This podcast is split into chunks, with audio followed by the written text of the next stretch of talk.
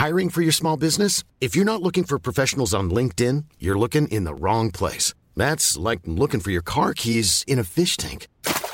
LinkedIn helps you hire professionals you can't find anywhere else, even those who aren't actively searching for a new job but might be open to the perfect role. In a given month, over 70% of LinkedIn users don't even visit other leading job sites. So start looking in the right place. With LinkedIn, you can hire professionals like a professional. Post your free job on linkedin.com slash people today.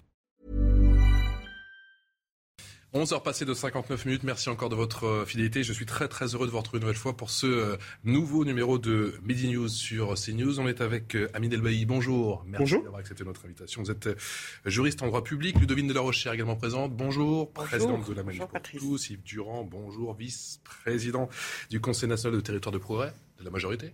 Oui. Oui. à gauche. Jean-Luc Lacapelle. Bonjour. Bonjour à droite, député européen du Rassemblement national. L'école française face à la multiplication des tenues islamistes. Plusieurs rectorats tirent en ce moment la sonnette d'alarme. Le débat dans un instant, juste après les infos, avec vous, ma chère Nelly Denac. Bonjour Nelly. Bonjour Patrice, bonjour à tous. Et on en est déjà au jour 2 du jubilé de platine de la reine Elisabeth II avec des festivités, vous vous en doutez, qui euh, se poursuivent aujourd'hui à Londres. D'ailleurs, on va y retrouver sans plus tarder Régine Delfour. Bonjour Régine. Euh, la reine ne sera pas présente à la messe qui est donnée aujourd'hui. En revanche, c'est le grand retour d'Harry et Meghan qui avaient été mis quelque peu sur le, sur le banc de la famille. Hein. Oui, Nelly, euh, la reine ne sera pas présente. On l'a su hier en début de soirée.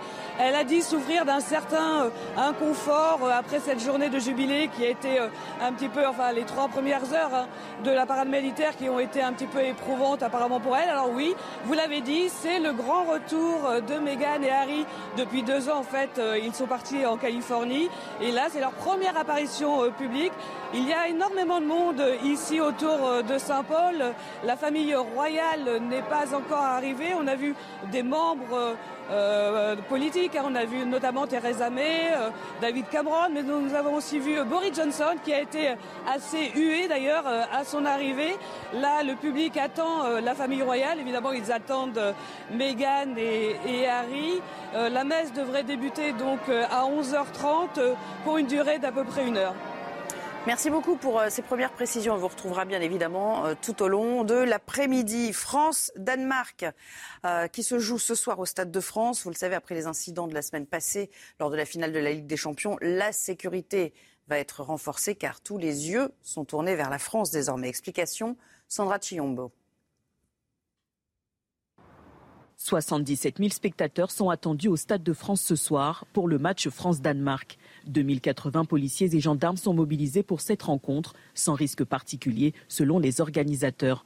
656 d'entre eux sont dédiés à la lutte contre la délinquance aux abords du stade. Ce chiffre comprend également 10 à 12 unités de forces mobiles. La Fédération française de football prévoit donc un dispositif classique, six jours après les débordements lors de la finale de la Ligue des Champions. Il n'y a pas de difficulté avec le maintien de l'ordre en France, mais il faut, il faut pour que ce soit efficace, euh, eh bien qu'il soit réalisé dans les règles de l'art, c'est-à-dire par des spécialistes et non pas improvisé comme le fait depuis euh, plusieurs, euh, bah, depuis sa nomination, Monsieur Lallemand. A totalement écarté de la scène les services spécialisés comme les compagnies de CRS ou les gendarmes mobiles. Les forces de l'ordre prévoient également une orientation des flux de spectateurs depuis les transports en commun. Enfin, 1270 agents de sûreté sont mobilisés. Un dispositif décidé avant la finale de la Ligue des Champions, précise la FFF. Le périmètre de protection du stade sera mis en place dès 15 heures avec une vérification des billets au niveau des bornes d'accès. Et par ailleurs, euh, euh, malgré les explications fournies par le gouvernement et notamment euh, lors de cette commission sénatoriale, Marine Le Pen continue de dénoncer ce qu'elle qualifie de mensonge. Elle était notre invitée ce matin. Écoutez ces témoignages démontrent une chose. Des bandes organisées, violentes, sont venues volontairement pour effectuer des razzias euh, sur les supporters qui ont été livrés, il faut bien dire, à eux-mêmes. Quand le ministre ou la porte-parole vient dire qu'il n'y a pas eu de blessés, c'est un mensonge, puisque 238 interventions des pompiers ont été effectuées auprès euh, de blessés. Euh, ces faits sont d'une gravité sans nom. et, encore une fois, le gouvernement est incapable idéologiquement en réalité, euh, de faire face à cela. Un mot à présent de ce jugement dans le procès du point de deal de la cité Michelet, qui est attendu aujourd'hui. Il sera rendu au tribunal judiciaire de Bobigny. Euh, souvenez-vous, en janvier 2021, ce point de deal, considéré comme l'un des plus importants hein, de la Seine-Saint-Denis, avait été démantelé. 32 personnes âgées de 18 à 58 ans sont jugées depuis le 11 mai dernier. Et puis, poursuivre les investigations sur euh, les affaires non résolues. C'est l'objectif d'un nouveau pôle judiciaire. Il a ouvert ses portes euh, le 1er mars au, tribunal de Nanterre. Mais trois mois après son lancement, des familles de victimes se plaignent déjà de lenteur, de blocage également. Elles organisaient d'ailleurs euh, une conférence de presse hier pour, pour s'en expliquer. Sandra Buisson, Adrien Spiteri. C'est à cet étage du tribunal de Nanterre que le pôle dédié aux crimes sériels et non élucidés s'installera à la rentrée. Pour l'instant, une seule magistrate sur les trois attendues.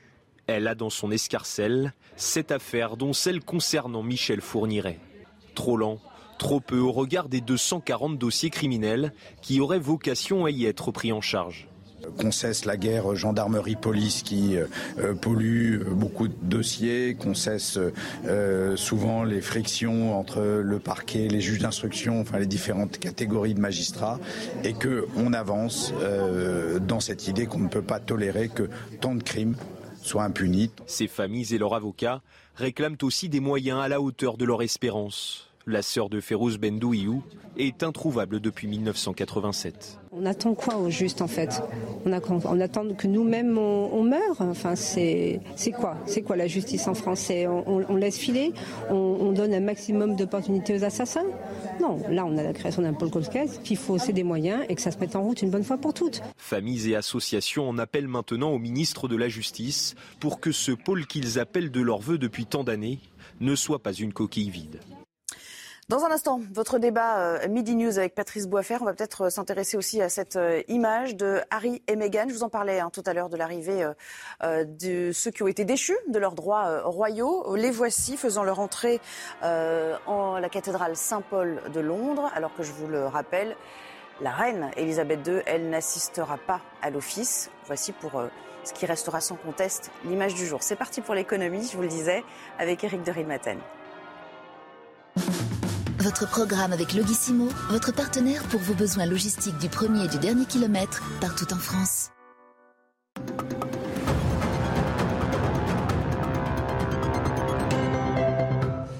Oui, effectivement, Nelly, je voulais vous parler de la taxe euh, foncière, celle qui touche les propriétaires, parce que dans certaines villes, euh, on s'affole un peu. Exemple à Marseille avec euh, des hausses de 17,4%. Et du coup, eh bien, les propriétaires, il y en a 200 qui ont décidé de saisir la justice pour s'opposer à cette taxe. C'est ce que nous dit l'UNPI. Alors, c'est vrai que des taxes foncières, eh bien, elles vont augmenter hein, dans 12 des plus grandes villes de France, 12 des 40 plus grandes villes de France, y compris dans les intercommunalités. Vous avez des exemples de hausse Tours, plus 11,6, Strasbourg, plus 8,9, Nantes, 7,8% de hausse. Ça, ce sont les hausses les plus fortes. Dans des petites villes, même comme Bessé, dans la Sarthe, on va augmenter de 15% la taxe foncière. Alors les villes expliquent que c'est dû simplement bah, euh, à, la taxe d'habitation qui a disparu, qui n'est pas complètement compensée par euh, l'État. Et puis des équipements, les pistes cyclables, les tramways, vous avez aussi des équipements sportifs. En tout cas, et je termine par là, eh bien cet impôt tombe vraiment mal avec la question du pouvoir d'achat actuel. Et puis surtout, l'UNPI a calculé qu'en 10 ans, cet impôt, la taxe taxe foncière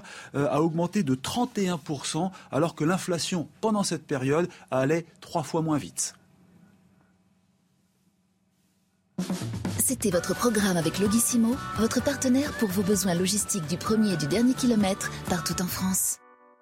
Voilà l'écho avec Eric Dury de Matin. Je vous représente mes, invités aujourd'hui pour le débat. Amine Elbaï, qui est juriste en droit public, Ludovine de la Recherche, qui est présidente de la Manif pour tous, Yves Durand, qui est vice-président du Conseil national de territoire de progrès, et Jean-Alain Capelle, qui est député européen du Rassemblement national. Le premier thème, l'école française face à la multiplication des tenues islamistes. Plusieurs rectorats tirent euh, aujourd'hui la sonnette d'alarme. Des élèves qui se rendent en classe vêtus d'une abaya, longue robe ample ou d'un camis, vêtements longs portés traditionnellement par les hommes de confession musulmane. Et face à ce phénomène, Emmanuel Macron a annoncé mesurer cette épidémie. On fait le point avec Thomas Chamard. Des abayas et des camis en nombre devant les grilles des lycées.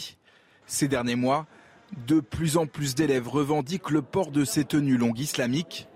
De quoi compliquer la tâche des professeurs chargés de faire respecter la loi sur l'interdiction des signes religieux à l'école. Une situation qui va bien au-delà d'une simple considération vestimentaire, selon le témoignage à visage caché de cette professeure, qui constate elle aussi des dérives dès le plus jeune âge. En parallèle de euh, ces signes vestimentaires de plus en plus visibles, on constate chez les élèves des, euh, des comportements que l'on ne voyait pas auparavant, par exemple des enfants qui se bouchent les oreilles lorsque on met de la musique. Des attitudes très peu condamnées par sa hiérarchie à l'éducation nationale, aux grandes dames de l'enseignante. Mon sentiment, il est que nous sommes face à euh, quelque chose d'extrêmement euh, inquiétant, extrêmement menaçant, et que nous sommes livrés à nous-mêmes. Voilà, entre le ne rien faire et faire un peu euh, improviser, etc. Le dossier devrait être soumis dans les prochains jours au ministre de l'Éducation nationale, Papendiaï. Voilà pour ce sujet. Aminel Bailly, plusieurs rectorats tirent aujourd'hui la, sonnette d'alarme. Hein. Ce pas des endroits localisés, c'est un petit peu sur tout le, territoire. C'est une offensive religieuse?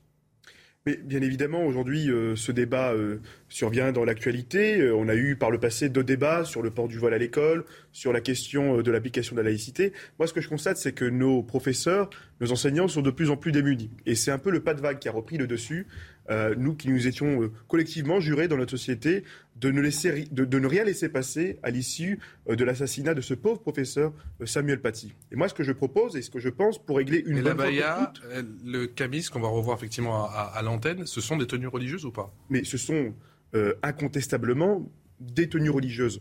Et ce qu'il faut aujourd'hui pour mettre fin à toutes ces provocations, c'est une bonne fois pour toutes rétablir l'uniforme obligatoire à l'école pour mettre fin au droit à la différenciation. C'est aussi réunir tous les élèves euh, autour d'un service euh, militaire obligatoire, un service national dans lequel on, on, pourra apprendre aux enfants les valeurs de la République et aussi le respect de l'État, le respect de l'autorité pour mettre fin à ces provocations qui, il faut le rappeler, depuis maintenant cinq ans, sont entretenues par l'extrême gauche. Moi, je constate euh, un peu partout sur le territoire national, dans plusieurs de nos quartiers, à Sevran, à Aubervilliers, à Roubaix, euh, que l'extrême gauche exploite notamment euh, cette question de, de, la laïcité. Et donc, pour mettre fin à ce débat, pour aussi combattre les propositions totalement démagogiques de l'extrême gauche qui veulent notamment abroger la loi séparatisme, eh bien, il est temps de rétablir l'uniforme obligatoire à l'école mettre fin aux inégalités entre les enfants mmh. et véhiculer les valeurs de la République. Durand. Oui, il y, a deux, y a deux, ça pose deux problèmes, cette, affaire. Euh, le premier, c'est qu'il y a une offensive évidente euh, de, ce que j'appelle l'islamo-gauchisme, et de, de, notamment de, l'islamisme, euh, sur la République et la démocratie. Et évidemment, au cœur de la République, l'école. Et ce n'est pas euh, étonnant que ça soit l'école qui soit le, premier. Euh, Alors quel est l'objet d'après vous? Quel est l'objectif? L'objectif, c'est la destruction de, ce que nous sommes, c'est-à-dire euh, la démocratie et une république laïque. C'est la défense de la laïcité.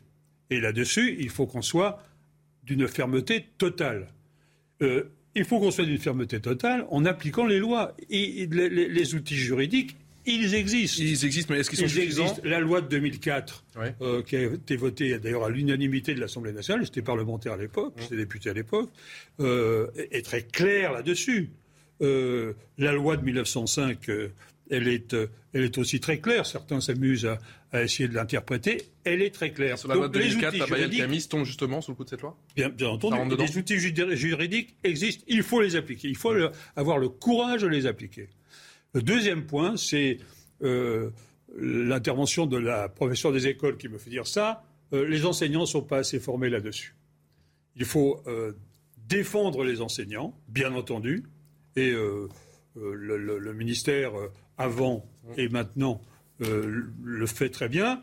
Mais il faut qu'il y ait une véritable, une véritable formation des enseignants, à la fois aux valeurs de la République, mais en même temps à la manière dont on répond à ce genre de provocation. Et là-dessus, euh, la formation est, insuffisante et je crois que là, il y a une réflexion à avoir, euh, mais d'une manière, urgente. C'est vrai que les enseignants se sentent euh, un peu isolés par rapport à, ces provocations et ils n'ont pas les, armes à la fois pédagogique, juridique et, j'allais dire euh, euh, psychologique même presque pour répondre à ces, à ces, à ces provocations. On va écouter justement le président de la République qui a été interrogé sur cette question. C'était hier à Marseille. Écoutez, Emmanuel Macron. Emmanuel Macron qui s'est exprimé hier, qui était en déplacement avec le nouveau ministre de l'Éducation nationale, Pape Ndiaye, justement pour vanter justement notamment les mérites de l'école du futur et qui est revenu notamment sur cette euh, question des, euh, des tenues islamiques. Comme en toute matière, quand euh, il y a des épidémies, ben, il faut qu'il y ait des symptômes et on mesure.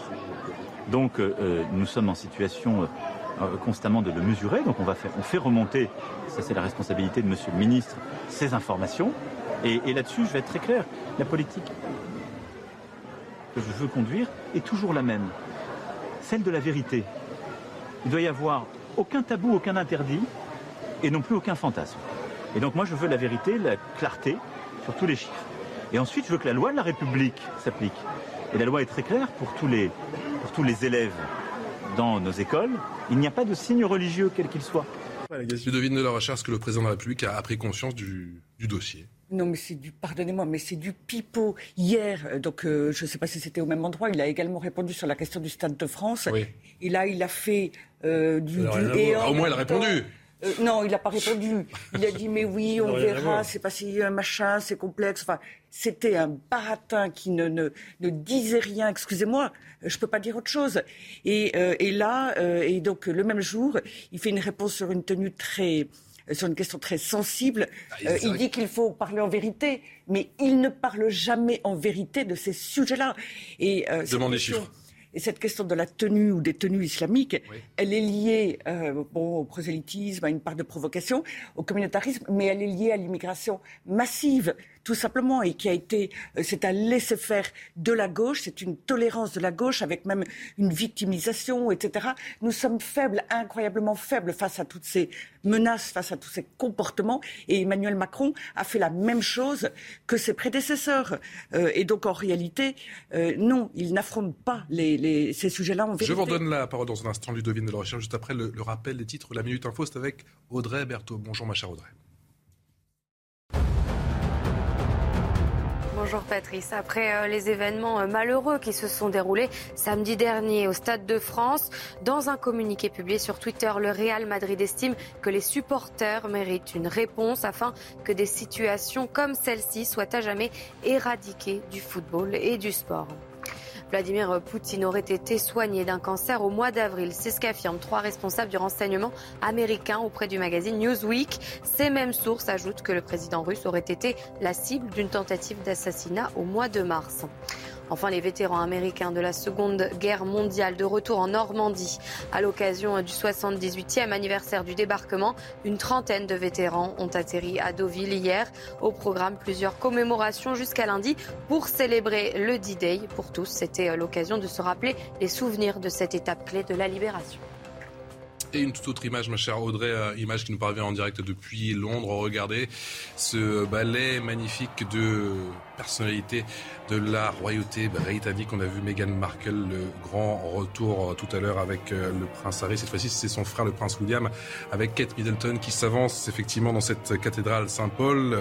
Messe à la cathédrale qui sera donc marquée par l'absence de la reine que l'on a vu hier pendant une dizaine de minutes au au balcon de, Buckingham et qui s'est également montré euh, pendant cette soirée. On entend ces cloches, effectivement. Je vous rappelle que c'est les, 70 ans, hein, le jubilé de la reine. Et je vois que ça vous inspire, euh, les amis de la recherche. Je vois, votre large sourire, ça, ça vous inspire. Oui, à vrai dire, euh, je continuais à penser au sujet qui précédait et qui est tellement important de la réaction d'Emmanuel Macron. Ah. voilà, donc on y reviendra, mais c'est pas l'instant. On y reviendra effectivement à cette cérémonie qui est magnifique et qui, dure jusqu'à ce dimanche, quatre jours de jubilé effectivement pour pour célébrer les 70 ans de la reine Elisabeth II. On en revient donc à notre sujet. Je donne la parole eh bien, à Jean-Alain Capel, qu'on n'a pas encore entendu sur cette tenue islamique, cette euh, offensive, en tout cas d'après le journal Opinion et cette enquête et ces différents rectorats qui tirent aujourd'hui la, sonnette d'alarme. Vous avez entendu les, propos du président Macron, c'était hier à Marseille, des propos à la hauteur. Mais il nous habituait pendant le quinquennat à faire beaucoup de communication. Mais euh, les mots, c'est très bien, mais maintenant, il faut, il faut agir. Ah. Quelles actions on a, mais on a de plus en plus, on le voit, de, revendications comme, comme celle-là. On a de plus en plus d'atteintes à la laïcité, on a de plus en plus de provocations. Le Burkini en a été un exemple. il a fallu que euh, le maire de, Grenoble aille au bout de sa provocation idéologique. Comme sur toute matière, quand il y a des épidémies, il faut qu'il y ait des symptômes et on mesure. Voilà ce que dit Emmanuel Macron. Donc nous sommes en situation constamment de mesurer ces informations. mais regardez sur Burkini, on apprend, on a appris il y a quelques semaines que à Rennes, depuis des mois et des mois, la municipalité avait euh, finalement euh, toléré et, accepté le, Burkini dans les piscines municipales de la ville. Mais en fait, il faut légiférer immédiatement. On ne va pas laisser la République euh, française. Yves Durand vous dit que l'arsenal législatif est suffisant. Oui, je, rappelle, quand même que le tribunal administratif a réagi et a réagi euh, euh, pour Grenoble. Non, mais je suis d'accord avec vous. Et, a réagi avec, avec d'ailleurs, à la tête de sa réaction, eh la, responsable des, la responsable du ministère de l'Intérieur. Donc ne dites pas, ne dites pas qu'il y a une, une absence de réaction de l'État. C'est pas vrai. Il y a la loi séparatisme qu'il faut appliquer. Il faut d'autant plus l'appliquer, mon cher ami, que vous ne l'avez pas voté vos amis à l'Assemblée n'ont pas voté. Le tribunal administratif euh, est voté. J'espère simplement qu'il n'y a pas une influence à quelques jours comme du scrutin euh, législatif. Euh, pourquoi il y a une élection oui, il y a une élection. Et vous savez très bien, dans ces moments-là, on a quand même beaucoup de promesses et, beaucoup de déclarations d'intention. Cette loi, elle existe. Ce qui m'intéresse, mais je crois qu'il faut que cette loi, vous faisiez allusion tout à l'heure à la loi de 2005, il faut peut-être l'élargir, mais rapidement. Je crois qu'il faut légiférer 2004. 2005, très bien, il faut légiférer. Je crois que le retour, en effet, à l'uniforme peut être aussi une solution pour aussi mettre sur un peu d'égalité euh, tous les élèves. Ça peut, ça peut résoudre beaucoup de problèmes. Ça, peut remettre aussi le, professeur, en effet, aussi euh, à la bonne place. Mais de toute façon. Quelque part, c'est pas une défaite de revenir à l'uniforme et de se dire qu'on n'a pas d'autre solution. Elle ne peut pas être attaquable. Il y a trop d'atteintes à la cité. Il y a trop de provocations euh, aujourd'hui communautaristes. Il faut bien que l'État soit beaucoup plus fort. Et si aujourd'hui on a des attitudes comme celle-là, c'est parce que l'État était faible pendant des années. Je vais vous parler un petit peu avec mon cœur. Je le dis jamais sur les plateaux de télévision, mais je suis français, j'aime profondément mon pays et je suis aussi musulman. Et je veux que la France reste la France. Mais j'aimerais aussi, monsieur, vous dire, et je vous parle avec mon cœur, je ne vous parle pas euh, politique, je ne vous parle pas aussi en qualité de juriste, je vous parle vraiment en tant que El Bailly, simple citoyen. Il faut que la France reconnaisse aussi que les musulmans sont aussi des enfants de la République. Et pour cela, et pour cela, il faut que collectivement, avec nos compatriotes musulmans, on se réunisse tous ensemble et on dise clairement ce qui relève du religieux, ce qui relève de l'État et ce qui relève aussi euh, des signes ostentatoires, voire de l'islam radical. Et une fois que nous aurons fait ce travail, d'abord au sein de la communauté musulmane, ce qui suppose de refuser l'islam politique et l'islam qui est importé des pays du Moyen-Orient et du Maghreb. C'est les Français, les musulmans français qui décident euh, comment ils veulent pratiquer leur culte dans leur pays, dans le respect des valeurs de la République. Et une fois que nous aurons fait ce travail, il faut aussi que l'État assure sa mission première, celle de gérer les cultes. Mais le ministère des cultes ne peut pas être le ministère de la police. Il faut que l'État soit au rendez-vous de ce défi historique. Et il faut aussi, et surtout, et je le dis, que, parce qu'il y a aussi une bonne partie de nos compatriotes musulmans qui ont versé du sang pour ce pays. Certains le sont par le sang versé, moi je le suis par le sang reçu. Et je veux que nous puissions aussi œuvrer pour la réconciliation nationale, parler aussi parler euh, notamment de nos compatriotes harkis qui ont versé leur sang pour le pays, qui étaient des musulmans et qui ont été chassés d'un certain nombre de mosquées par cet islam importé, celui des abayas et des camis, notamment par les salafistes. Moi, je veux que nous parlions à tous nos compatriotes musulmans. Je peux dire très franchement, euh, je, vous, vous laisse pas parler. Moi, je suis très touché par ce qui vient d'être dit. Parce que euh, la réalité, la vérité, elle est là. Et je pense qu'effectivement, nos compatriotes musulmans, je ne dis pas musulmans, moi je dis de confession musulmane, parce que c'est une affaire privée, intime, la religion. Pas pour euh, eh bien, pas pour un certain nombre.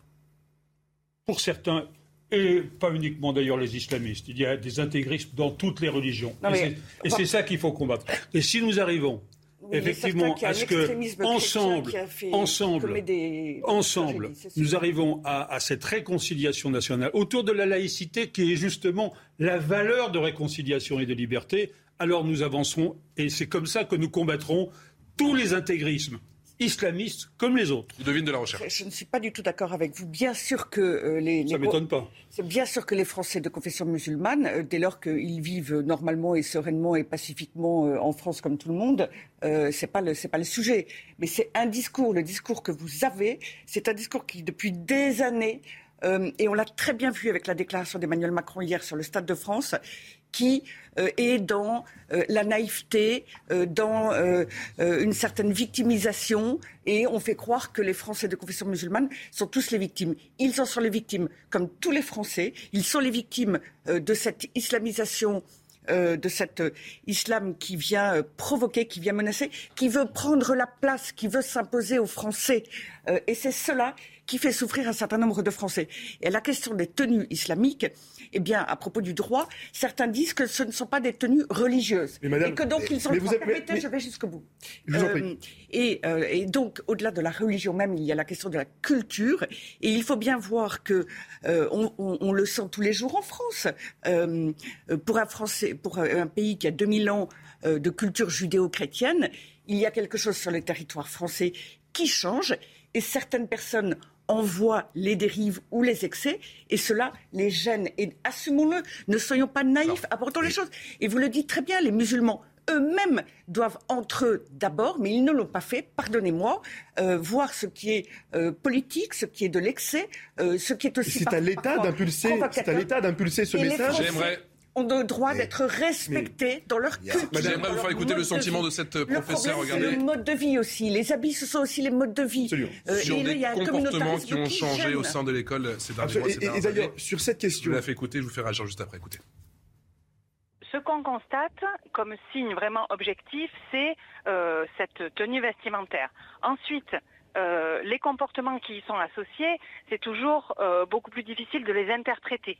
Mais euh, ce que je peux dire, c'est que en parallèle de euh, ces signes vestimentaires de plus en plus visibles, on constate chez les élèves des, euh, des comportements que l'on ne voyait pas auparavant. Par exemple, des enfants qui se bouchent les oreilles lorsque on met de la musique. Voilà, chose que on ne voyait pas il y a 4 ans, 5 ans, ou de façon vraiment très très très anecdotique. Euh, des élèves qui ne veulent pas euh, manger euh, les légumes qui ont touché la viande qui n'est pas halal, chose qu'on ne voyait pas. Alors, les choses se font de façon très très progressive, de façon ténue, mais quand on prend un peu de recul, on se dit, ben voilà, tout ça avant, ça n'existait pas. Mon sentiment, il est que nous sommes face à quelque chose d'extrêmement inquiétant, extrêmement menaçant, et que nous sommes livrés à nous-mêmes. Jean-Luc Capelle, vous plaidez pour le retour de l'uniforme, mais ça ne va pas suffire. Non, mais il faut que l'État soit. changement de comportement. Il faut que l'État soit fort. Euh, moi, je, partage ce que vous disiez. Ce que vous disiez. Il y a en effet beaucoup de musulmans avec lesquels euh, il n'y a aucune problématique, qui vivent extrêmement bien leur religion et sans aucune provocation. Le problème, c'est l'islam politique. Et ceci, il faut le combattre. Et qui n'aiment pas la France. Et c'est cela qui est très désagréable. Il y a en Tunisie un attentat. Rappelez-vous, euh, il y a quelques années, il n'y a pas si longtemps que ça, il y a trois ou quatre ans, très sanglant, le gouvernement tunisien a fermé les 65 mosquées salafistes en 15 jours. En France, nous avons 540 mosquées salafistes, dont 230 qui sont radicalement euh, euh, extrémistes. Elles sont toujours ouvertes. Le gouvernement euh, actuel, enfin on va dire, Macron a fermé 10 mosquées le gouvernement en, en, en, 5 ans de quinquennat. On n'est pas, bien évidemment, on n'utilise pas les moyens et on n'a pas la volonté politique de combattre l'islamisme politique. Les fichiers S, on a 12 500 fichiers S qui circulent dans la rue et qui aujourd'hui sont fichiers S pour radicalisme notamment. on ne ferme pas ces mosquées qui sont en danger. Je vous rappelle quand même que la mosquée de Pantin, c'est elle qui avait lancé la fatwa contre Samuel Paty. On a vu comment ça s'est terminé. Il faut que le gouvernement soit fort, il faut qu'il respecte, il faut qu'il défende les valeurs de la République française. Il ne le fait pas aujourd'hui. les mosquées, mais c'est parce que vous avez fermé les, les, mosquées que bien loin des actes qui vont ça va changer la donne sur les tenues. Ouais si vous voulez, pour, pour lutter contre ce droit à la différenciation qui euh, euh, est un petit peu utilisé par un certain nombre d'élèves qui ne connaissent pas la loi et qui, d'ailleurs, sont très sujets euh, à la rébellion, qui sont très sujets à la victimisation. Cette victimisation qui est d'ailleurs instrumentalisée par l'extrême gauche, qui veut d'ailleurs abroger la loi séparatisme. Il faut le dire et le rappeler, l'extrême gauche est un vrai danger dans notre pays parce que l'extrême gauche surfe aussi sur cette ambiguïté. Et vous dire quelque chose de très clair. Il y a eu la loi de 2004. Et il y a eu aussi tout un tas de jurisprudence du Conseil d'État qui, euh, euh, nous, euh, qui, qui dit qu'il faut interdire le vêtement religieux à l'école en fonction du comportement de l'élève. Qu'est-ce que cela signifie? Cela signifie que le législateur, c'est-à-dire nos députés et nos sénateurs, n'ont pas clairement défini ce qui relève du religieux et ce qui relève du culturel. Il faut une loi. Il ne faut pas laisser les juges décider à la place des Français. Il faut que les citoyens français et par derrière eux les représentants de la nation, c'est-à-dire les députés, définissent clairement ce qui relève du religieux et ce qui relève de la culture. La baya et le, et le, camis ne relèvent pas de la culture, ça relève du religieux. Il faut défendre la laïcité et associer nos compatriotes musulmans dans ce combat. Qu'est-ce que l'espace public Voilà, voilà un, débat que les députés et les sénateurs devraient ouvrir assez rapidement. qui vont ouvrir assez rapidement, assurément. En tout cas, je, je l'espère. L'image de la journée, assurément, pas de reine effectivement à son jubilé, en ce deuxième jour de, jubilé de ces 70 ans de reine. Mais regardez cette belle image. Harry et Meghan qui sont arrivés à la cathédrale Saint-Paul il y a quelques minutes et c'est la sensation outre-Manche. On en parle dans un instant avec notre envoyé spécial. A tout de suite. 12 heures passées de 30 minutes. Merci encore de votre fidélité à CNews. La suite de Midi News. Les débats juste après le rappel des titres avec Audrey Berthaud.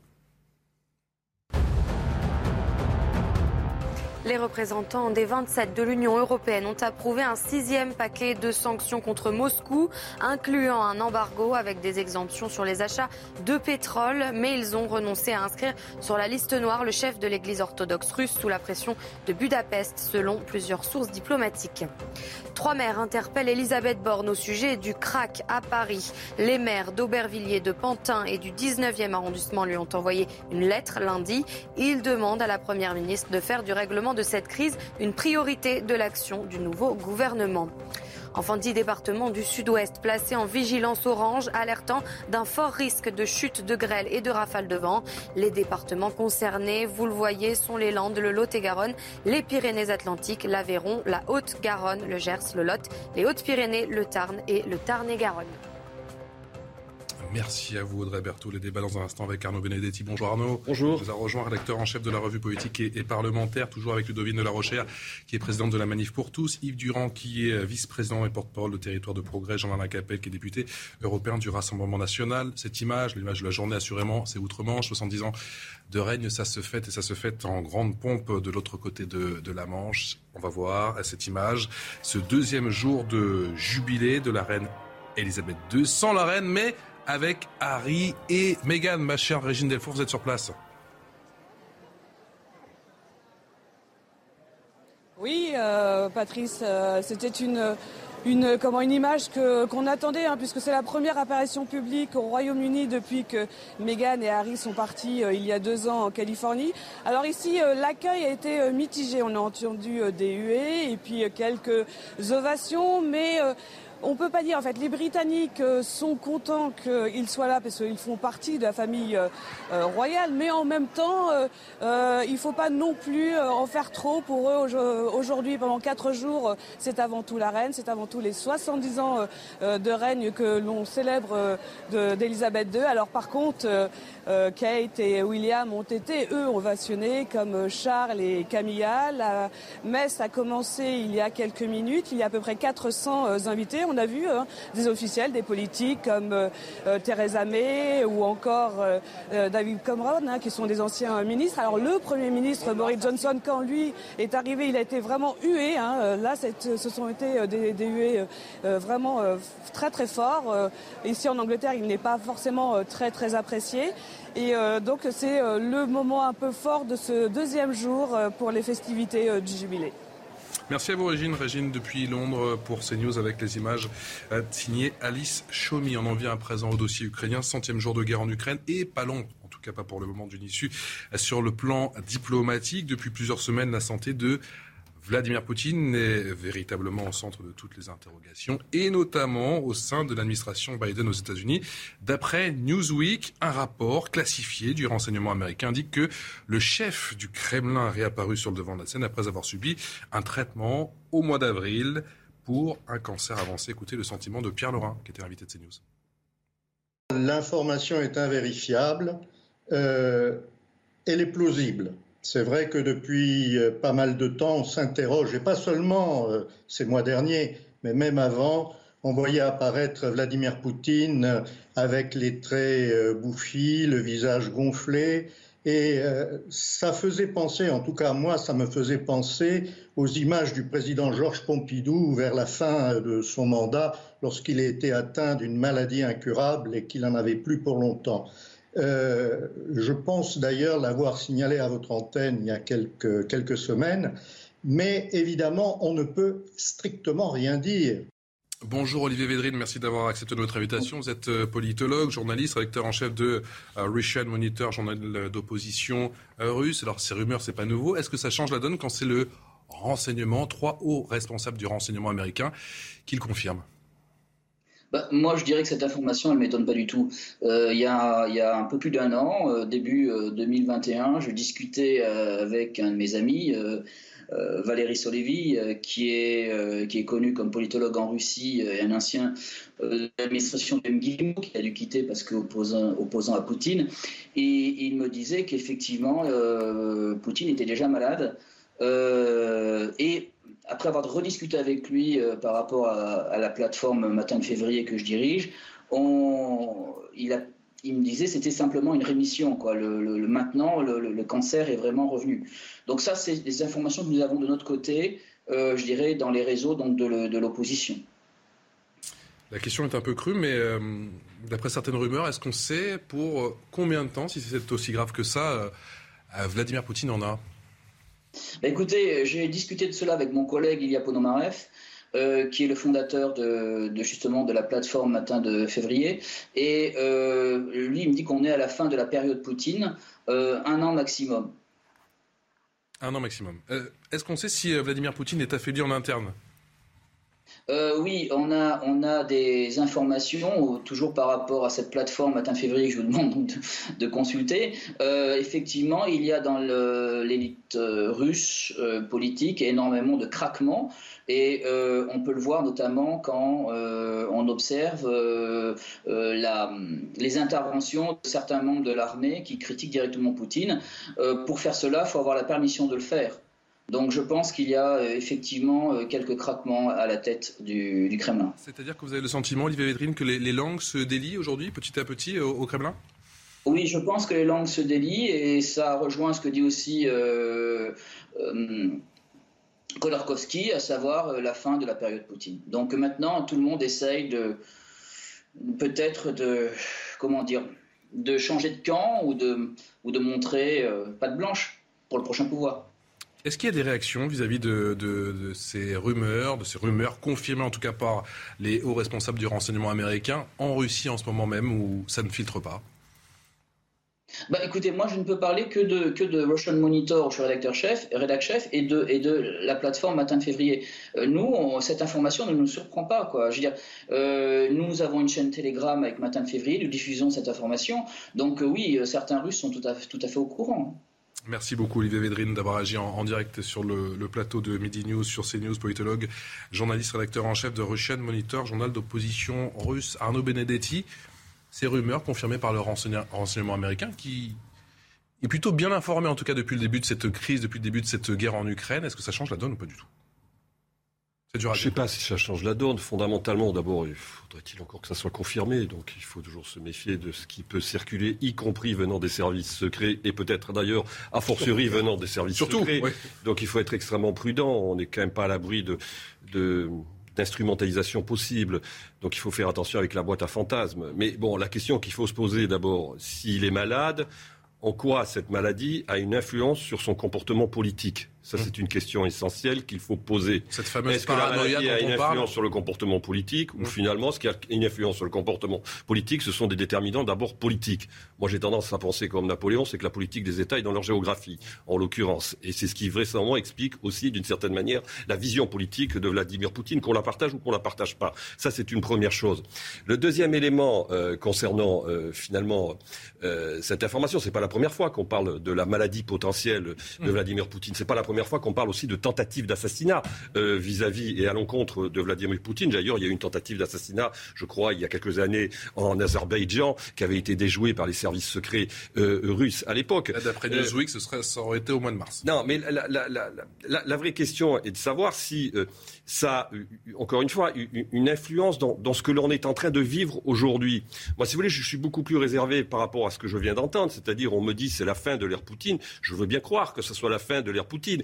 Mais aujourd'hui, on ne voit pas très franchement, on voit pas les clignotants qui permettent d'être aussi catégoriques en la matière. Moi, ce que je constate, c'est que pour l'instant, il a quand même le soutien de sa technostructure, manifestement, et de sa technostructure militaire. Ça, c'est le premier point. Et deuxième point, même si c'est très difficile d'évaluer quel est l'état de l'opinion publique russe, c'est quand même un, enjeu en soi. Mais bon, manifestement, on ne sent pas qu'en Russie aujourd'hui, il y ait une délégitimation de Vladimir Poutine. On peut le regretter, nous autres occidentaux. C'est la réalité. troisième point, il n'y a pas une délégitimation au niveau international. Il y a une délégitimation en Occident, clairement. Regardez la carte. Vous avez la carte des pays, des, pays de l'ONU et les votes. Vous voyez que, en effet, il est condamné unanimement aux États-Unis, condamné unanimement au sein de l'Union européenne, l'Afrique, l'Asie, euh, l'Inde, évidemment, la Chine, j'en parle pas, l'Amérique latine, le Mexique, c'est très intéressant. Je veux dire, tous ces pays sont quand même sur des réserves, une réserve quant à la condamnation. Donc bon, ça doit un peu modérer, je pense, notre appréciation. Yves Durand. Hum. Oui, euh, je vais rejoindre ce qui vient d'être dit, d'abord avec euh, tous les, toutes les interrogations qu'on peut avoir sur, sur, ces, sur ces informations, dans la mesure où ce sont des informations. Puis après, le problème qui se, se pose, l'après Poutine, ça arrivera un jour. c'est le problème de après qu'est-ce qui va remplacer euh, Vladimir Poutine? Qui va remplacer Vladimir Poutine? Quelle tendance en Russie va remplacer Vladimir Poutine? On, sait qu'il y a à l'intérieur de la Russie depuis très longtemps d'ailleurs, euh, au fond, une espèce de clivage entre euh, les slavophiles d'un côté et, d'autre part les gens qui sont que je comprenne bien, pardon, Yves Durand, c'est-à-dire que vous dites qu'un remplacement de, Vladimir Poutine ne signifierait pas forcément la fin de la guerre Tant, qu'on ne sait pas, au fond, quelle tendance politique va remplacer Vladimir Poutine, on ne peut pas dire c'est la fin de l'ère Poutine. C'est pas possible. Donc c'est ça le sujet. Et, ce qui vient d'être dit en, particulier sur euh, la place que la Russie, euh, c'est-à-dire au fond l'anti-Occident, a pris dans les. quand on voit les votes à l'ONU, c'est très clair. Euh, c'est ça, ça, ça le sujet. Et comment et, est-ce que la Russie de demain euh, va continuer dans euh, cette politique-là ou est-ce qu'il va y avoir une évolution de, la politique de la Russie? Et ça, alors, comme on ne sait pas l'opinion et que des Russes et qu'il n'y a pas de presse libre, on est incapable de le dire. Donc, le fait de dire, comme je viens de l'entendre tout à l'heure, c'est la fin de l'ère Poutine, ça me paraît euh, pour le moins audacieux. vous inspire effectivement ces rumeurs confirmées par le, renseignement américain Ça fait partie de cette bataille de communication? Je pense, oui. Je pense qu'on est dans une guerre de l'information, on est dans une guerre de nouvelles ou de fausses nouvelles. Euh, et que, en revanche, je ne pense pas que tout ceci contribue à, l'apaisement. Il y a tous ceux qui vous disent que le renseignement américain a vu juste depuis le début oui, oui, oui, d'accord. Mais enfin, et vous vous méfiez des Américains. Je, peux revenir sur sur euh, des affaires un petit peu plus éloignées, comme en Irak, où on, a vu que les Américains euh, avaient, trompé quand même le monde entier. Mais euh, ce que je constate, c'est que le, le conflit s'enlise, que tous les trains de sanctions qui ont été votés n'ont servi à rien, hormis à impacter finalement la baisse, une baisse du pouvoir d'achat, notamment euh, des Français et des Européens. Euh, c'est que le conflit se propage en Europe, c'est que la sécurité est menacée au cœur euh, de l'Europe et qu'aujourd'hui, mais plus que jamais, il faut revenir à la table des négociations et il faut trouver, bien sûr, une, une solution de sortie. Rien, rien, rien, rien. toutes les sanctions qui ont été décidées par l'Union européenne, inspirées hein, ou influencées par les Américains, rien, rien n'a servi aujourd'hui à freiner euh, euh, l'ambition de Vladimir Poutine. Qu'est-ce qu'il faut faire aujourd'hui? Il faut trouver, euh, avec psychologie, avec diplomatie, il faut arriver à trouver, bien évidemment, le point de consensus qui fera qu'on arrivera à trouver un accord de paix et d'apaisement. c'est ce qu'il faut souhaiter, franchement. et je crois qu'aujourd'hui, on n'emploie pas les bons moyens. Je ne crois pas qu'avec Mme von der Leyen qui va provoquer en Ukraine Vladimir Poutine en disant l'Ukraine, vous êtes européen, vous rentrez dans l'Union européenne. Je ne pense pas qu'avec Emmanuel Macron qui dévoile les communications privées qu'il a avec Vladimir Poutine. Je ne crois pas qu'avec, honnêtement, toutes ces comportement-là, je ne crois pas qu'on aille dans l'apaisement. Du devine de la recherche, toutes ces conjectures, effectivement, sur la oui, santé alors, de, effectivement, Vladimir ça fait, Poutine. Ça fait un certain temps qu'on parle d'une maladie grave qu'aurait Poutine. Euh, un certain nombre de journalistes spécialistes de la Russie ou qui ont séjourné euh, le disent depuis plusieurs mois, donc je, ça n'est pas étonnant. En revanche, ce monsieur qui intervient est un opposant à Poutine et il a intérêt à dire il faut préparer la suite. Euh, c'est la fin du règne de Poutine. Je, je ne vois pas non plus d'éléments qui corroborent, de symptômes, même s'il est difficile de savoir euh, comment il est soutenu ou pas par l'opinion publique, ça a l'air plutôt solide aujourd'hui. Et, euh, et, donc, espérer que la fin de la crise euh, viendrait par là, ça me paraît illusoire et dangereux. Euh, et je, je, je, rejoins tout à fait ce que disait Jean-Lin Lacapelle. On accule Poutine, euh, on souffle sur les braises, et pour qu'il y ait une sortie de crise, personne, ni d'un côté ni de l'autre, doit être, ne doit être acculé. Et pour le moment, euh, on ne voit pas de recherche réelle de la paix, même du côté occidental et en, particulier américain. 12 heures passées de 45 minutes, le rappel des titres, la Minute Info, Audrey Berthaud. La menace terroriste en cette période de fête religieuse. Gérald Darmanin appelle à la vigilance. Dans un télégramme, il demande au préfet de renforcer la sécurité des lieux de culte juifs et chrétiens. Ce week-end seront célébrées les fêtes de Shavuot et de la Pentecôte. Une grève d'agents de l'énergie a provoqué hier des coupures d'électricité de plusieurs heures dans le nord et l'ouest de la France. Des dizaines de milliers de foyers et des entreprises ont été touchés. Les syndicats réclament une hausse des salaires. À Angers, le CHU de la ville a même été touché. Enfin, c'est peut-être bientôt la fin des mariages célébrés par les sosies d'Elvis Presley à Las Vegas. Chaque année, des milliers de touristes font appel à eux pour s'unir, mais la société qui gère les droits du chanteur demande un partenariat financier aux chapelles concernées. Concrètement, elles devront payer 20 000 dollars par an pour poursuivre leurs activités. Oh, le désarroi de Ludovic de la Rochère sur cette info-là. Info Elvis. je, je confirme. Info Elvis à Vegas, j'ai senti que ça vous a mis à. Allez, on Mais revient. c'est sympathique, ça change de l'actu dramatique qu'on a si souvent. Et malheureusement, on continue d'en parler effectivement ce centième jour de, de, guerre en Ukraine. Je vous le disais, pas l'ombre pour le moment sur le plan diplomatique d'une euh, issue hein, sur, le, sur le plan diplomatique. D'après le, le, président Zelensky, 20% de son pays est actuellement occupé par les Russes. Écoutez, Volodymyr Zelensky. À ce jour, environ 20% de notre territoire est sous le contrôle des occupants. Près de 125 000 km. C'est beaucoup plus que le territoire de tous les pays du Benelux. Près de 300 000 km sont pollués de mines, d'obus qui n'ont pas explosé. Près de 12 millions d'Ukrainiens sont devenus des déplacés internes. Plus de 5 millions, pour la plupart des femmes et des enfants, sont partis à l'étranger. Yves Durand, déjà 100 jours de guerre, la guerre longue, ça profite à qui? Oui, il y a, y a, y a une, un, un, accroissement, si je puis dire, de, de, de, la guerre, et évidemment tout ça est inquiétant. Je reviens sur ce qu'on a dit, ce qui a été dit tout à l'heure. Je crois que malgré cet accroissement, il y a toujours euh, une action diplomatique qui évidemment n'est pas visible. Euh, toute action diplomatique, d'ailleurs efficace, en général, est, est, est invisible. Par des cadeaux un peu invisibles. Mais, mais, mais, mais euh, euh, là, j'appuie totalement euh, le président Macron dans cette affaire. Le fait qu'il qu garde le fil avec d'autres, je pense au chancelier allemand en particulier, que tous les deux et, et, et, la et euh, Ursula von der Leyen, qu'ils gardent le fil euh, d'une discussion qui évidemment pour l'instant n'avance pas, mais qu'ils gardent le fil d'une discussion, c'est extrêmement important. Et, moi, c'est là qu'on peut à un moment donné trouver une sortie. Et, ce qui, m'apparaît aussi important, c'est qu'il euh, y a un changement dans l'attitude des États-Unis au, regard de la diplomatie. Euh, les, propos de, de, de, de, Biden, qui étaient assez outranciers à un certain moment, se calment un peu et j'ai l'impression que les États-Unis viennent du côté de, ceux qui, en Europe, cherchent non pas la négociation à tout prix, parce qu'il y a des choses qui sont inacceptables dans la politique de Poutine, mais qui cherchent à, à, à garder le fil de la négociation. Parce que s'il n'y a plus de fil de la négociation, c'est terminé. C'est la guerre euh, jusqu'à on ne sait pas quand.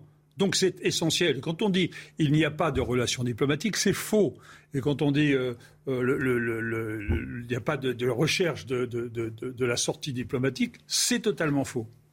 La guerre, et heureusement. la guerre longue, Arnaud Benedetti, ça profite à qui Plutôt aux Russes ou plutôt aux Ukrainiens Alors écoutez, fondamentalement, on pensait au moment où la résistance ukrainienne a réussi à contenir l'avancée russe que cette guerre qui s'installait dans la durée profiterait plutôt aux Ukrainiens et d'une certaine manière ferait fléchir d'une d'une manière peut-être pas irréductible, mais en tout cas sensible, la position de Poutine et éventuellement même la psychologie collective des Russes. La réalité, c'est que depuis quelques semaines, depuis 15 jours très, très objectivement, on sent que les choses sont en train d'évoluer. Il y a quand même une avancée sur le terrain dans le Donbass euh, du côté russe, c'est net, on le, on le voit. Et on peut se poser la question si finalement l'installation dans la durée de la guerre ne profite pas plutôt aux Russes. Parce que, d'abord, pour une raison, j'allais dire historique, c'est que les Russes ont l'habitude de métaboliser et ils l'ont métabolisé au cours du XXe siècle, un certain nombre d'événements énormes de ce type.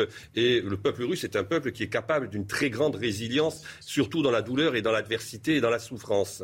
Euh, ça, c'est une réalité. Ceux dont ne sont pas forcément capables, je ne parle pas des Ukrainiens, mais les Occidentaux, c'est ça qui est très important. Alors les Occidentaux, d'ailleurs, ne sont pas en guerre avec les Russes. Il faut quand même le dire et le signaler. Et je rejoins ce qui vient d'être dit. C'est-à-dire qu'en effet, il y a aujourd'hui un fil de négociation qui continue à exister entre les Occidentaux. Et là, ce point de vue-là, il faut reconnaître qu'Emmanuel Macron est plutôt, me semble-t-il, sur une position modérée par rapport à d'autres Occidentaux euh, sur cette question de la relation avec les Russes. D'ailleurs, qui lui est parfois reproché même par les Ukrainiens et par le président Zelensky. Donc ça, c'est une réalité. Alors je dirais que moi, plutôt aujourd'hui, à l'heure où l'on parle, mais les choses peuvent évoluer, j'ai le sentiment...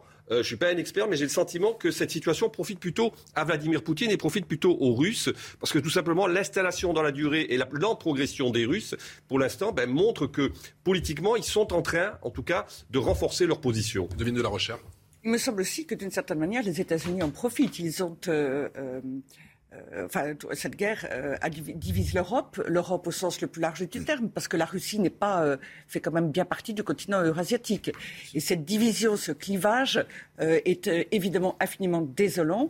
cela veut dire un affaiblissement général de l'Europe pour les années à venir. alors évidemment, le responsable en est Poutine, mais pas seulement. les États-Unis, malgré tout, euh, ont, quand même euh, été assez provocateurs. Et euh, c'est vrai que pour eux, dans leur hégémonie, dans leur volonté hégémonique qui n'est pas nouvelle, il y a une part d'intérêt. Et puis il y a la vente d'armement, la vente d'énergie. et le business, c'est tout de même important pour tout le monde, et notamment aux États-Unis. Mais à l'inverse, je suis tout à fait d'accord. Emmanuel Macron, et Dieu sait que je n'ai guère de sympathie pour Emmanuel Macron, là-dessus, a été assez raisonnable, assez différent de l'ensemble des autres chefs d'État. Euh, dans les relations qu'il a entretenues avec que Poutine. Vladimir Poutine ne, ne, perd pas la face dans les négociations. Et, puis, il n'a jamais été dans la provocation. Il a refusé, euh, et même sous la pression de Zelensky, d'employer les termes de crime contre l'humanité, etc. Euh, là-dessus, je trouve franchement qu'il a été plutôt euh, il a, euh, il n'a pas ajouté l'avenir. Mais l'autre chose, et c'est ce qui m'étonne en revanche, c'est cette communication sur le contenu des conversations, même si ça reste certainement très limité.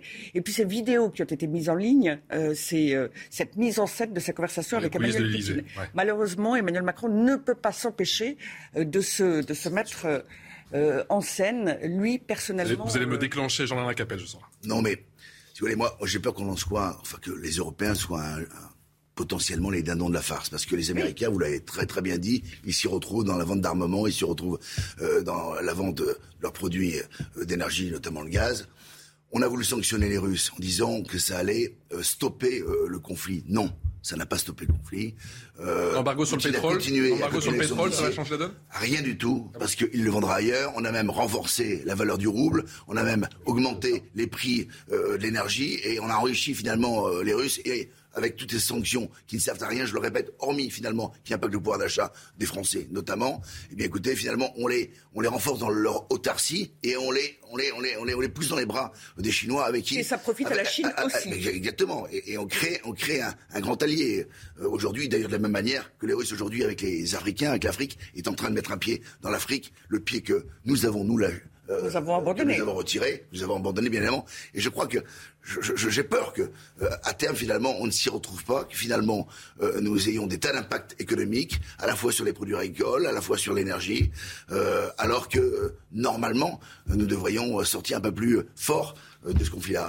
J'ai peur que l'idéologie finalement fasse que les décisions prises ben, ne soient pas n'est pas atteint ou n'atteigne pas l'objectif atteint. J'ai pas le même avis sur, l'Europe. Je crois que à terme, euh, l'Europe euh, est en train de comprendre euh, qu'il faut s'unir, et notamment sur le plan de la défense. L'évolution de la position allemande, d'ailleurs, là-dessus, est assez significative. Ça prendra du temps, mais enfin, quand même. C'est vrai que vous aimez bien les crises parce que c'est toujours plus d'Europe. C'est vrai. Non, non mais c'était le même discours sur la pandémie. Je suis, je suis pour plus, plus d'Europe oui, mais tout dépend quelle Europe. non, je vous remercie, c'est pas ça. Mais, ça mais, mais, mais, mais, je, je l'assume totalement. Donc on va laisser Bruxelles euh, aujourd'hui décider demain ce qui, ce qui va être de nos investissements et de nos stratégies géopolitiques. Ce qui va, ce qui va être intéressant, ce qui va être intéressant, hélas, c'est le, le, le, résultat des blocus, en particulier sur les produits alimentaires, notamment sur le blé.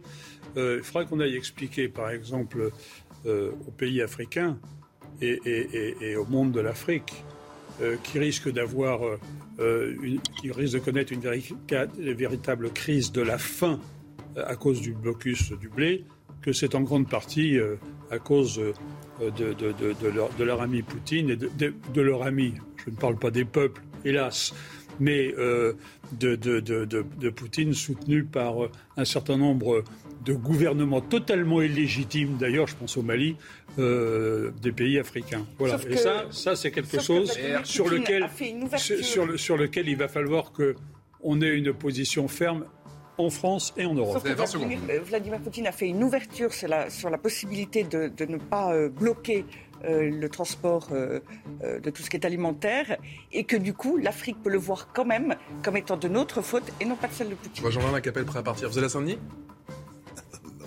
vous êtes à l'heure pour le match de ce soir de France. France-Danemark, vous y allez Ils ne sont pas en sécurité encore, donc. Je pense qu'il n'y aura pas de, gros problèmes ce soir. En tout cas, il y a un immense, un gros gros dispositif de sécurité. On en parle dans un instant avec euh, Mario Bazac du service euh, police-justice de CNews. A tout de suite. De retour toujours en direct sur le plateau de Midi News. Merci encore de votre fidélité. On est avec Arnaud Benedetti, qui est rédacteur en, chef de la revue politique et parlementaire, Ludovine de la Rochère, qui est présidente de la Manif pour tous, Razia Madi, fondateur du cercle de réflexion New Cities, ex-député PS de Seine-Saint-Denis, merci de nous avoir rejoints, et François Bersani, bonjour, bonjour porte-parole unité SGP Police d'Île-de-France. Ça tombe bien, on parle du Stade de France dans un instant avec ce match très attendu ce soir notamment côté sécurité. Juste après, l'info avec vous, ma chère Nelly Denac. Rebonjour. Rebonjour Patrice, bonjour à tous. Et à la une de l'actualité, euh, ce dont on vous parle d'ailleurs euh, dans les débats depuis ce matin, l'éducation nationale qui fait face à un nouveau phénomène mettant à mal la laïcité au sein de euh, cette institution. D'après le quotidien, de plus en plus de jeunes viennent au lycée en revêtant ce qu'on appelle des tenues islamiques. Une professeure d'ailleurs a décidé de témoigner à visage couvert pour confirmer cette situation. Regardez ce reportage, il est signé Thomas Chama. Des abayas et des camis sans nombre devant les grilles des lycées. Ces derniers mois, de plus en plus d'élèves revendiquent le port de ces tenues longues islamiques. De quoi compliquer la tâche des professeurs chargés de faire respecter la loi sur l'interdiction des signes religieux à l'école. Une situation qui va bien au-delà d'une simple considération vestimentaire, selon le témoignage à visage caché de cette professeure, qui constate elle aussi des dérives dès le plus jeune âge. En parallèle de euh, ces signes vestimentaires de plus en plus visibles, on constate chez les élèves des, euh, des comportements que l'on ne voyait pas auparavant, par exemple des enfants qui se bouchent les oreilles lorsque on met de la musique. Des attitudes très peu condamnées par sa hiérarchie à l'éducation nationale, aux grandes dames de l'enseignante. Mon sentiment, il est que nous sommes face à euh, quelque chose d'extrêmement euh, inquiétant, extrêmement menaçant, et que nous sommes livrés à nous-mêmes. Voilà, entre le ne rien faire et faire un peu euh, improviser, etc. Le dossier devrait être soumis dans les prochains jours au ministre de l'Éducation nationale, Papendiaï. L'invasion de l'Ukraine par la Russie en est à son centième jour hein, euh, aujourd'hui. Cette guerre dont je vous euh, rappelle qu'elle a permis à Moscou de s'emparer de 20% euh, du territoire ukrainien. Les forces russes qui se concentrent toujours sur la région du Donbass, à l'est du pays, avec comme endroit stratégique la ville de Severodonetsk. Et puis cette question, Vladimir Poutine aurait-il été malade? Le président russe aurait été soigné en, avril dernier pour un cancer à un stade avancé. C'est ce qu'on peut lire dans un article de Newsweek. Pour Pierre Laurent, un historien spécialiste de la Russie et du monde post-soviétique. Euh, cette information, pour l'heure, est invérifiable. On va l'écouter s'en expliquer. L'information est invérifiable. Euh, elle est plausible.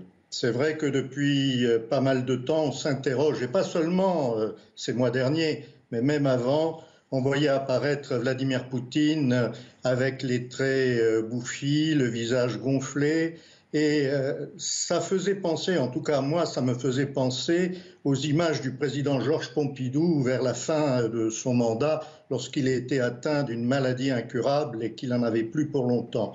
Euh, je pense d'ailleurs l'avoir signalé à votre antenne il y a quelques semaines, mais évidemment, on ne peut strictement rien dire.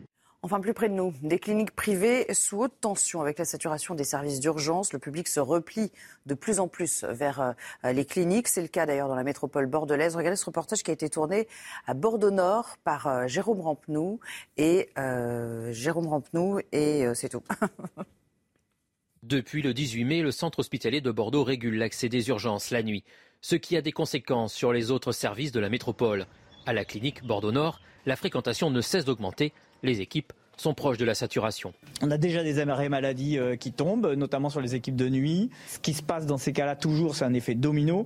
Euh, si une équipe euh, commence à être en sous-effectif pour cause d'arrêt, ça devient de plus en plus dur pour ceux qui restent. Et donc, on a très peur d'arrêt en chaîne, en cascade.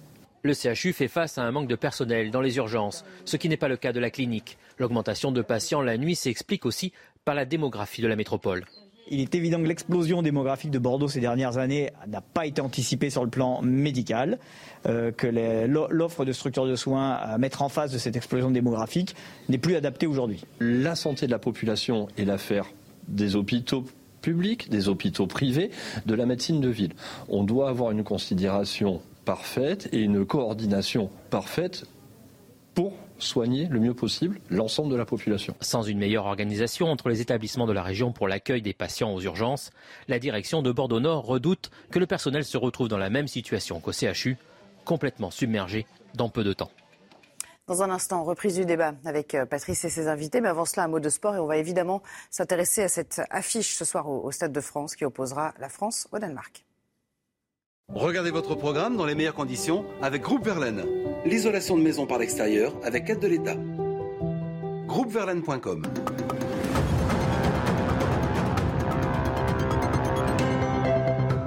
Démarrer cette série de 4 matchs en 11 jours par une victoire en envoyant un premier message fort au Danemark. Voilà les objectifs affichés des Bleus de Didier Deschamps et de Guy Stéphane qui aligneront ce soir ce qui ressemble fort à une équipe type avec ce système en 3-4-3 des enseignements dans cette défense à 3 justement. Jules Koundé devrait débuter aux côtés de Raphaël Varane et de Lucas Hernandez et puis devant le trio en or Antoine Griezmann, Kylian Mbappé, Karim Benzema, trois joueurs qui n'ont plus évolué sous le maillot bleu depuis un moment. C'était en novembre dernier, la finale de la Ligue des Nations justement remportée face à l'Espagne à Milan. Vous avez regardé votre programme dans les meilleures conditions avec Groupe Verlaine, l'isolation de maison par l'extérieur avec aide de l'État.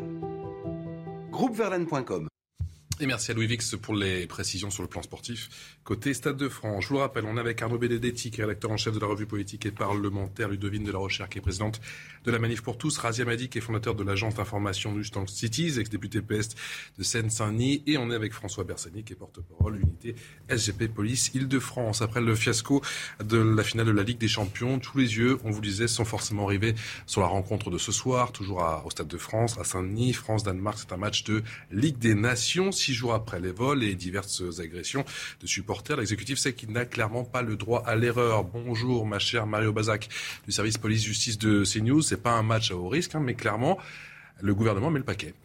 Oui, la préfecture de police parle d'un dispositif orienté sur l'ordre public, la lutte contre la délinquance et la régulation euh, des flux euh, de personnes, avec au total 2080 policiers et gendarmes qui seront euh, mobilisés ce soir. Parmi eux, 656 sont spécifiquement dédiés à la lutte contre la délinquance autour du Stade de France, aux abords du Stade de France, mais aussi dans les transports pour éviter notamment euh, les vols à l'arraché avec ces images hein, qu'on a vues euh, samedi dernier. Et parmi eux, il y a aussi 10 à 12 unités de force mobile qui sont prévues pour le maintien de l'ordre autour euh, du Stade de France. C'est un chiffre qui est similaire à celui de la semaine dernière, alors que vous le disiez, hein, le, match est considéré comme moins risqué. Pour cette rencontre, près de 77 000 spectateurs sont attendus.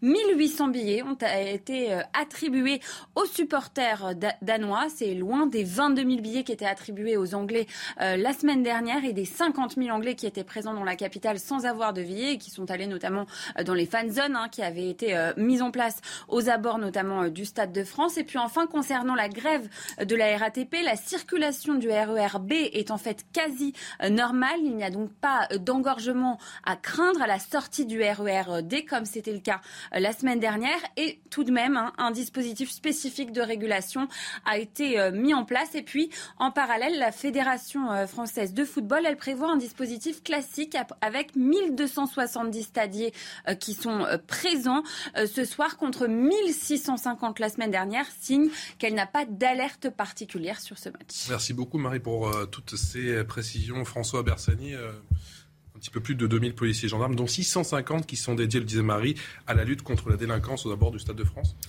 C'est un one-shot alors, il semble que le préfet de police, qui est euh, plus que dans la, tourmente euh, médiatico, euh, politico, diplomatique, veuille éviter un deuxième Waterloo. Donc, si on pouvait avoir un Marignan, en même temps, c'est pas la première fois que si on pouvait avoir un Marignan ou un Austerlitz ce soir, ce serait quand même mieux pour l'honneur de la France et surtout pour démontrer que les services de sécurité, quand ils sont bien organisés et quand il y a une des instructions claires du préfet de police, eh bien, on sait faire du maintien de l'ordre. On a toujours su le faire et à chaque fois que c'est parti en vrille, c'est parce qu'il y avait une absence de réactivité d'adaptabilité du dispositif.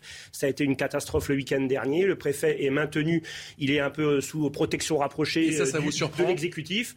Mais écoutez, nous, ça nous surprend. On a d'ailleurs fait une communication. on a fait une communication vous avez relayée. ou même Gérald Darmanin? Oui, parce que c'était pas le week-end dernier n'était pas la première fois euh, où il y avait un vrai manque dans des dispositifs euh, créés par le préfet de police parce que le préfet de police, depuis sa nomination, a décidé de faire sans les spécialistes. Quand on dit faire sans les spécialistes, il a décidé de faire du maintien de l'ordre sans associer euh, les compagnies républicaines de sécurité, sans associer les gendarmes mobiles. Je ne parle même pas d'associer les, utilisateurs euh, du terrain. Euh, donc il veut faire dans l'entre-soi de la préfecture de police des systèmes qui parfois fonctionnent, parfois ne fonctionnent pas, et il n'y a pas de remise en cause. Donc une fois, deux fois, trois fois. J'entends ce que vous dites, François Bersadi, mais là, il y avait même des notes. Oui, il y avait, il y avait très, très nettement un sous, il y avait une, sous-estimation déjà du risque en matière de délinquance puisqu'il n'y avait pas de dispositif euh, prévu. Ce matin, chez des confrères à vous, je voyais la porte-parole de la police nationale qui a dit que euh, le dispositif anti-délinquance augmentait de 100%. C'est-à-dire qu'en gros, on passait de 300 policiers dédiés à lutter contre les éventuels pickpockets, voleurs, etc., à, 656. Donc c'est bien la preuve qu'il euh, y avait un défaut hein, dans l'organisation qui est rattrapé. Pourtant, quand on entend ah, euh, Entre nous, là, on met le paquet, mais ce soir, il n'y aura personne. Alors, euh, ah on, peut. je mets deux secondes à leur place. Non, il, faut espérer, il, faut espérer, qu'il n'y ait personne. En tout cas, ce dispositif de ce soir, il est beaucoup mieux calibré. Parce qu'en effet, comme vous l'avez dit en introduction, euh, je pense qu'il n'y aura pas de droit à l'erreur. Déjà que le préfet de police là, euh, bénéficie d'un soutien qui est quand même assez affligeant, dans la mesure où, pour essayer de faire un écran de fumée, il a dès lors saisi l'IGPN pour enquêter sur deux gendarmes ou trois policiers qui auraient utilisé de la, du gaz Pour vous, ces trois policiers vont être sacrifiés? Ah bah là, on est dans la politique du lampiste, c'est-à-dire qu'on essaye on essaye de dévier euh, l'ouragan ou, euh, le tourbillon euh, vers autrui, mais il n'y a pas de remise en question du préfet de police et de, son establishment. Par contre, on va aller chercher le lampiste qui aurait utilisé peut-être de la lacrymogène alors qu'il l'a fait sur ordre et qu'il n'y avait pas d'autres dispositifs. Il n'y a pas si longtemps que ça, Arnaud Benedetti avait quand même eu un épisode assez grave, entre guillemets, avec Christophe Castaner.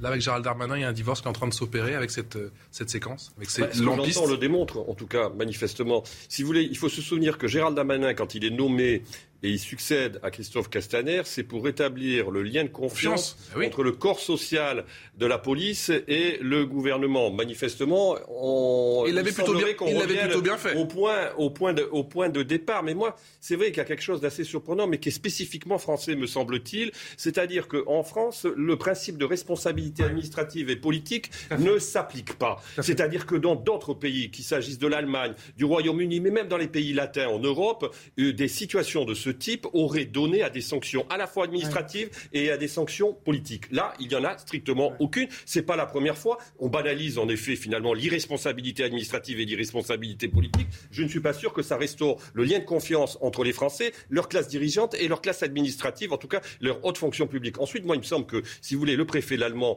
qui n'est pas à son coup d'essai, c'est le moins qu'on puisse dire, en l'occurrence, il est tout à fait. En Gironde, il y avait déjà. Non, mais il est tout à, il est tout à fait symbolique d'un certain, certain sentiment d'infaillibilité qui euh, est celui d'une partie de la haute administration. Je ne dis pas toute la haute administration, mais d'une partie de la haute administration qui considère, et ce que vous venez de dire est tout à fait intéressant, on n'a pas pris finalement la tâche de ceux qui sont euh, les opérateurs de terrain euh, pour essayer de faire en sorte que cette manifestation se déroule dans des conditions qui soient des, conditions sereines. C'est un moment festif qu'on a quand même transformé en moment de pagaille et de désordre absolument catastrophique vis-à-vis notamment de l'étranger. Il suffit de lire la presse étrangère. Donc voilà, je crois que c'est à peu près révélateur d'un certain, de certaine atmosphère. dit. Pour être clair, moi je ne crois pas que la France, ce soit une start-up. Pourquoi je dis ça? Euh, Parce que c'est un pays euh, qui a une politique publique, une démocratie. Par contre, euh, on, on, peut s'inspirer quand même de deux, trois critères d'évaluation du management comme on les a dans les entreprises, parce a eu toute une génération de dirigeantes et de dirigeants politiques qui sont venus nous expliquer cela. Et, ça serait bien qu'ils se l'appliquent. Il n'y a pas une seule organisation, qu'elle soit privée, euh, sociale, qui, euh, face à une défaillance, n'a pas un dispositif d'évaluation avec quelquefois des outils indépendants et euh, d'audition, de recueil de la parole des parties prenantes. C'est-à-dire que depuis le week-end dernier, moi, je n'ai entendu aucun cadre gradé ou représentant en fonction des personnes engagées sur le terrain, permettant de comprendre un petit peu ce qui s'est passé. Il y a un élément qui est euh, euh, véritablement dans notre pays révélateur de cette dilution de la responsabilité, de cette incapacité à avoir une évaluation. Ce n'est pas une honte d'avoir un ministre de l'Intérieur qui dit bon, il y a eu un problème, euh, semble-t-il évident. Euh, qui dépassent euh, les frontières. Euh, les conséquences sont quand même. les, Espagnols et les Britanniques, ils vont pas lâcher l'affaire. Majeures en termes d'image, tout ah, à fait. Hein. bon, on, va analyser ce qui s'est passé de façon objective, c'est pas grave. Enfin, si tout s'est bien passé, dans ce cas-là, il n'y a même pas besoin qu'il y ait d'audition qu'on en débatte ici. Et ça n'est pas scandaleux de dire il y a eu des phénomènes nouveaux, des éléments qui ont concurrent. Et s'il y a une responsabilité au niveau de l'administration, n'ayant pas pris compte un certain nombre d'alertes, mmh. n'ayant pas mis en place les dispositifs adaptés. Donc là, oui, il faut que la responsabilité soit entendue. Mais ce qui est révélateur dans cette dilution de la responsabilité, c'est qu'y compris le mensonge, le mensonge, éventuellement, et s'il était avéré, n'est pas sanctionné en France.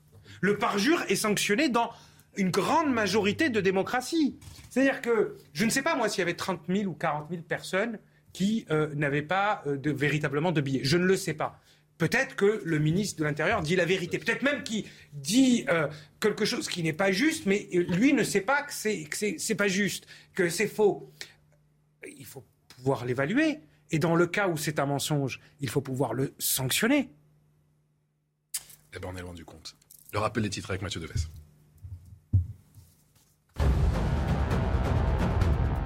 La rencontre entre Michel Sardou et Jean-Luc Mélenchon aura-t-elle lieu? Le leader de l'Union de la gauche a invité le chanteur à discuter. Michel Sardou avait critiqué le programme de la NUP dans une interview publiée hier par Paris Match. Si Jean-Luc Mélenchon est nommé Premier ministre, je me tire, a-t-il notamment déclaré. À partir de quel salaire est-on considéré comme riche en France? Selon le dernier rapport de l'Observatoire des inégalités, c'est à partir de 3 673 euros par mois, après impôt pour une personne seule. 4 millions de personnes sont donc considérées comme riches en France, un chiffre qui a reculé de 1,5 points en 10 ans. Les chiens seraient aussi efficaces qu'un test PCR pour détecter les cas positifs à la Covid. C'est le résultat d'une étude réalisée par l'APHP et l'École nationale vétérinaire d'Alfort. Le taux de détection des chiens monte même à 100% pour les sujets asymptomatiques, mais trop peu d'animaux sont entraînés pour constituer une vraie alternative au test. Je dis Mathieu Devez, mais c'est Mathieu Rio. Entre Mathieu, désolé, Mathieu Devez, ce sera euh, ce soir, bien évidemment, sur euh, CNews. Désolé, mon cher Mathieu. On parle toujours de ce Stade de France, bien sûr, avec cette nouvelle rencontre. Je vous donne la parole dans un instant, ma chère Ludovine de la Recherche, d'après le, le, sentiment d'Emmanuel Macron, cette confiance renouvelée à Gérald Darmanin. Et le sentiment, c'était ce matin, de Marine Le Pen au micro de Laurence Ferrari. Il a euh, totalement nié la réalité de ce qui s'est passé euh, aux abords du Stade de France. Et ça, euh, c'est impardonnable. Parce qu'un ministre ne peut pas mentir comme l'a fait Gérald Darmanin. il a menti éhontément. Il continue à mentir Il continue à mentir. Il a continué à mentir devant la commission du Sénat. Il refuse de voir l'évidence que j'ai appelée le syndrome de Cologne. C'est-à-dire qu'à partir du moment où les actes de délinquance sont commis par des bandes issues de l'immigration, eh bien, elles n'existent pas. Je ne dirai pas euh, ce que je pense des uns des autres. Les ministres, je les nomme, j'ai confiance en eux. C'est le cas aussi du ministre de l'Intérieur. Et le préfet allemand qui, Et c'est le cas aussi euh, du préfet euh, qui représente la République et l'ordre public et qui a été confronté justement à un afflux massif. Et donc, je veux que le gouvernement puisse faire son travail, que en toute transparence, on puisse tirer tous les enseignements. Je vais ici redire ma confiance dans les intéressés. je pense qu'on peut, et on peut, on peut s'en féliciter. Et je pense qu'on continuera. Et la France a toujours montré qu'elle savait attirer des grandes compétitions. On l'a montré encore avec l'Euro. Euh, on tirera toutes les conséquences de ce match. Mais dois-je rappeler que beaucoup de ces finales, malheureusement, ont parfois eu des événements bien plus dramatiques. Et euh, nous nous apprêtons aujourd'hui à, accueillir le rugby en 2023 et les JO en 2024. Le devine de la Rochère, le profil allemand et Gérald Darmanin a soutenu, euh, conforté. Vous me dites quoi? Prime à la loyauté? Alors en effet, depuis quelques années, il n'y a plus de démission euh, en dépit d'événements parfois gravissimes et donc personne n'est responsable. Rappelez-vous euh, l'assassinat d'Ivan Colonna, il n'y a eu aucune démission, euh, aucune, aucun départ à aucun niveau de la prison jusqu'au sommet du ministère de l'Intérieur. Et cela veut dire une irresponsabilité, une facilité et puis j'allais dire aucun sens de l'honneur.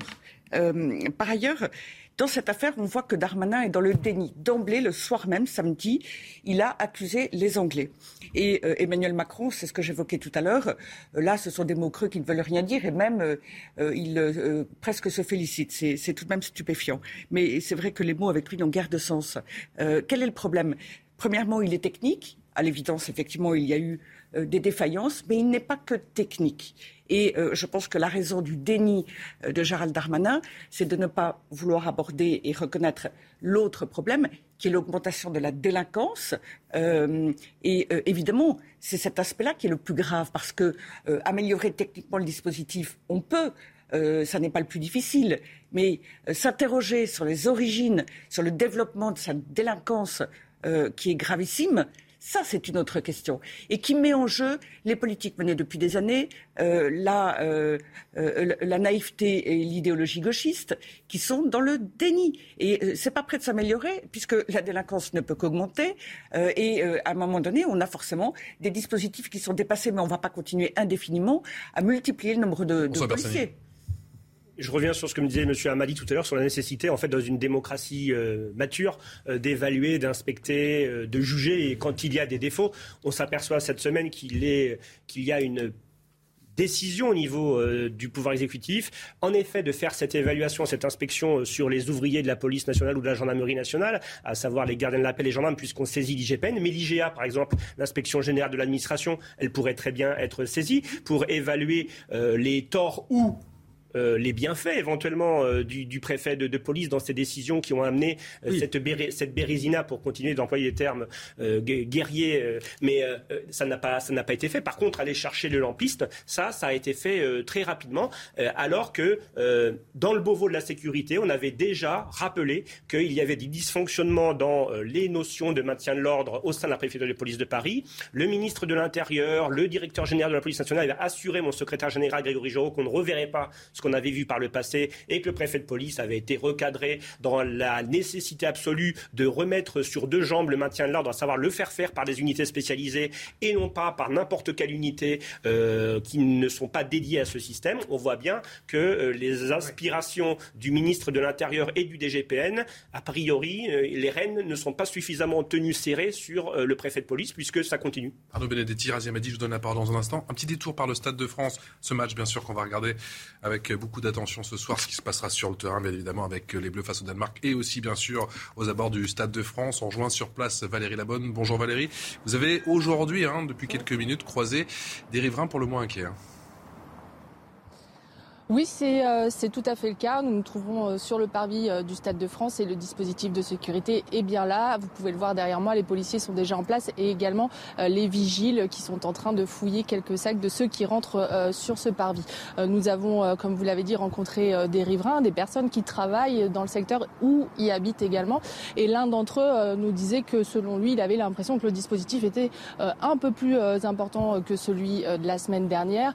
Il nous a d'ailleurs indiqué que ces points de filtrage qui avait posé euh, problème, notamment la semaine dernière lors de la finale de la Ligue des Champions, avait été euh, reculé par rapport au Stade de France euh, afin que les contrôles aient lieu plus tôt lorsque les supporters arrivent des transports en commun, comme vous pouvez le voir dernièrement sur ce chemin d'accès depuis le RER B et la ligne 12 du métro. Un autre, Sofiane, qui habitait ici et qui a assisté aux incidents de la semaine dernière, nous disait qu'il était plutôt rassuré que selon lui, ça ne pouvait pas se reproduire parce que euh, les supporters danois sont considérés, selon lui, comme des supporters beaucoup plus tranquilles. Les chiffres, d'ailleurs, vont dans son sens. Il y a seulement entre 1600 et 1800 supporters danois qui sont attendus euh, ce soir. Euh, il faut comparer avec les 77 000 spectateurs que peut accueillir le Stade de France. L'autre point de problème qu'il y a eu la semaine dernière, c'est la grève des transports, le RERB notamment. Cette grève se reproduit ce soir et la SNCF euh, voulu euh, rassurante. Euh, le trafic sur le RERB est quasiment assuré. il n'y aura pas besoin de changer de train, notamment à Gare du Nord, pour venir ici au Stade de France. Et pour ceux qui craignent des engorgements, il y a des solutions de report possibles, comme prendre le RERD, la ligne 12 ou la ligne 13 du métro. Valérie pour toutes ces précisions. Valérie Labonne depuis le, Stade de France. Pour CNews, on vous retrouvera bien évidemment tout au long de, cette journée. Merci à Pierre-François Altermat pour la réalisation de ce duplex il va laisser des traces cet épisode. En tout cas, on voit bien que l'enjeu ce soir, c'est d'effacer les images du week-end dernier. Parce que, si vous voulez, ça réactive cette idée qui court que Emmanuel Macron, son gouvernement, sa majorité sont plutôt faibles sur les questions régaliennes. Donc en effet, c'est pour lui un enjeu en termes de communication politique dans un contexte d'élection législative qui est quand même un contexte qui n'est pas aussi simple que l'on pourrait euh, l'imaginer, où il y a une pression. pour ça qu'il avait fait le choix de la continuité, mais Macron imagine. Oui, alors il a fait le choix de la continuité, mais enfin si, euh, par exemple, demain, euh, au soir du second tour, il n'y a pas de majorité absolue, moi je suis pas du tout sûr que l'on fasse pas porter au ministre de l'Intérieur la responsabilité en partie de de cet échec, ce qui pourrait d'ailleurs poser son, la question de son maintien euh, place Beauvau. Mais euh, si vous voulez, il y, a, un autre sujet. Encore une fois, c'est celui de la responsabilité. Parce que, si vous voulez, il y a quelque chose dans le logiciel macroniste qui est de dire les, les citoyens ont des devoirs. Ils ont des droits, mais à proportion, ils ont des devoirs.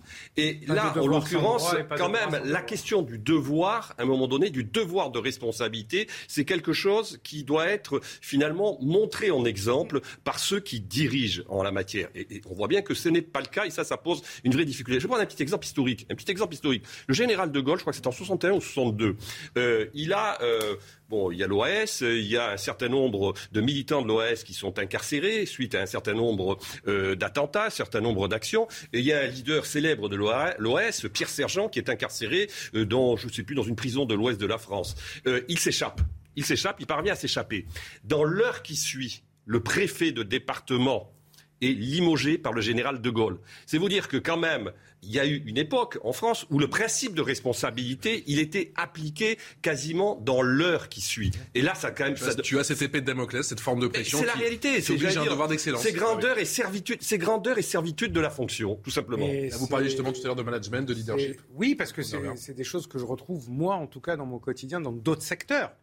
Sur euh, des projets d'aménagement qui coûtent des dizaines de millions d'euros aux contribuables, sur euh, des, des, projets d'infrastructure où euh, finalement on se rend compte que le sous-traitant qu'on a choisi c'était pas le bon. Mais d'ailleurs sur les ça, c'est ce qu'on doit sur, au, sein, de la police. Sur les sociétés de sécurité par exemple, donne un exemple qui, qui mérite l'analyse. Vous avez des responsables sous-traitants de sociétés de sécurité parce qu'on a dit qu'il en manquait quelques-uns aux abords du Stade de France. Pourquoi il en manquait? Est-ce qu'on peut faire cette analyse? Je vous la fais en deux minutes. Témoignage, témoignage de quelqu'un qui euh, aujourd'hui est chef d'une petite PME de sécurité. Pour gagner des contrats au niveau de la sécurité du Stade de France, il faut bien porter sur soi, quoi. Il faut, avoir fait les bonnes écoles pour gagner le contrat. Mais celui qui exécute le contrat, c'est en général le deuxième ou le troisième sous-traitant qui gère une petite équipe de 20-30 personnes qu'il a au téléphone la veille. Quand vous les appelez la veille et vous lui dites tu fais la sécu demain au Stade de France, avec des marges qui sont écrasées parce que celui qui est en haut et qui porte bien, lui, il a déjà pris la marge au niveau de l'appel d'offres, celui qui est tout en bas, il dit ouais mais demain il y a la grève. Je vais pas aller travailler moi euh, en taxi, 25 euros aller, 25 euh, euros retour pour 10 euh, euros de l'heure. Et c'est comme ça qu'on s'est retrouvé avec un certain nombre d'absents et de manques. Donc, si on veut vraiment analyser les phénomènes de dysfonctionnement, on y va et on y va jusqu'au bout, dans le détail. Et moi, je suis sûr qu'on peut améliorer les choses. Maintenant, moi, je pense que la France est un grand pays qui peut aussi accueillir des grands événements dignement. Et on continue à en parler dans un instant, justement, dans, dans Midi News. On revient dans quelques toutes petites secondes. Vous restez avec nous. À tout de suite. On va passer de 30 minutes de retour en, direct, bien sûr, sur le plateau de CNews dans Midi News. Euh, Gérald Darmanin a-t-il eu raison, oui ou non, de ne pas donner les nationalités qui auraient été demandées effectivement pendant cette audition? Je crois que c'était pendant. C'était par la sénatrice euh, Jacqueline Nostalbrino, si je ne m'abuse. On a un, sondage exclusif justement sur cette séquence, juste après le rappel des titres. C'est avec Mathieu C'est le centième jour de la guerre en Ukraine. Les forces russes contrôlent actuellement environ 20% du territoire ukrainien, selon Volodymyr Zelensky. La victoire sera nôtre, a affirmé le président ukrainien dans une courte vidéo ce matin. Nous sommes tous ici, nos militaires, les citoyens, la société, à défendre notre indépendance, notre État. Fin de citation. Y aura-t-il assez de carburant sur la route des vacances? L'Agence internationale de l'énergie agite le risque de pénurie en Europe. Mais les professionnels français et le gouvernement se montrent rassurants sur l'approvisionnement cet été. Selon le président d'énergie et mobilité, nous ne prévoyons pas de pénurie en France, ni en pétrole brut, ni en gazole. Michel Polnareff est de retour, non pas sur scène, mais au théâtre La Palace à Paris, le Palace à Paris, avec une exposition baptisée Polnareff en référence à sa chanson sortie en 1974. L'artiste propose un voyage musical en 7 actes d'une durée de 40 minutes et rythmé par ses principaux tubes. Toujours en plateau, merci euh, mon cher euh, mon cher Mathieu, toujours avec Arnaud Benedetti, Ludovine de la Rochère, Asia Madi et François Bersani. On parlait du système de sécurité et vous me disiez qu'il y avait un sujet sur les, stadiers. On, oui, en a 1270 ce soir, il y en avait 1600 euh, samedi dernier. Il y a un sujet bah, il, y en a, il y en a un, euh, forcé de le constater, puisqu'on nous a dit qu'il en manquait. Pourquoi ils ne sont pas formés Parce qu'on a du mal à les trouver Parce, qu'on a du mal à les trouver, parce qu'ils ne sont pas bien payés, parce que parce que c'est bien de, de, de, cibler, ou en tout cas de mettre le, le doigt en stigmatisant la Seine-Saint-Denis. Mais la Seine-Saint-Denis, c'est pas une forteresse euh, assiégée. Ceux qui font la sécurité, la plupart, ils sont de Seine-Saint-Denis. Heureusement qu'il y a les gens de Seine-Saint-Denis euh, en première ligne pendant la période du Covid euh, pour faire tout ce que les autres ne veulent pas faire. Donc il ne faut pas stigmatiser les uns et les autres, quelquefois sous l'effet de manche, quoi. Mais le, véritable, le véritable sujet, il est, il est, tout simplement de, faire ce qu'on fait dans l'analyse des dysfonctionnements.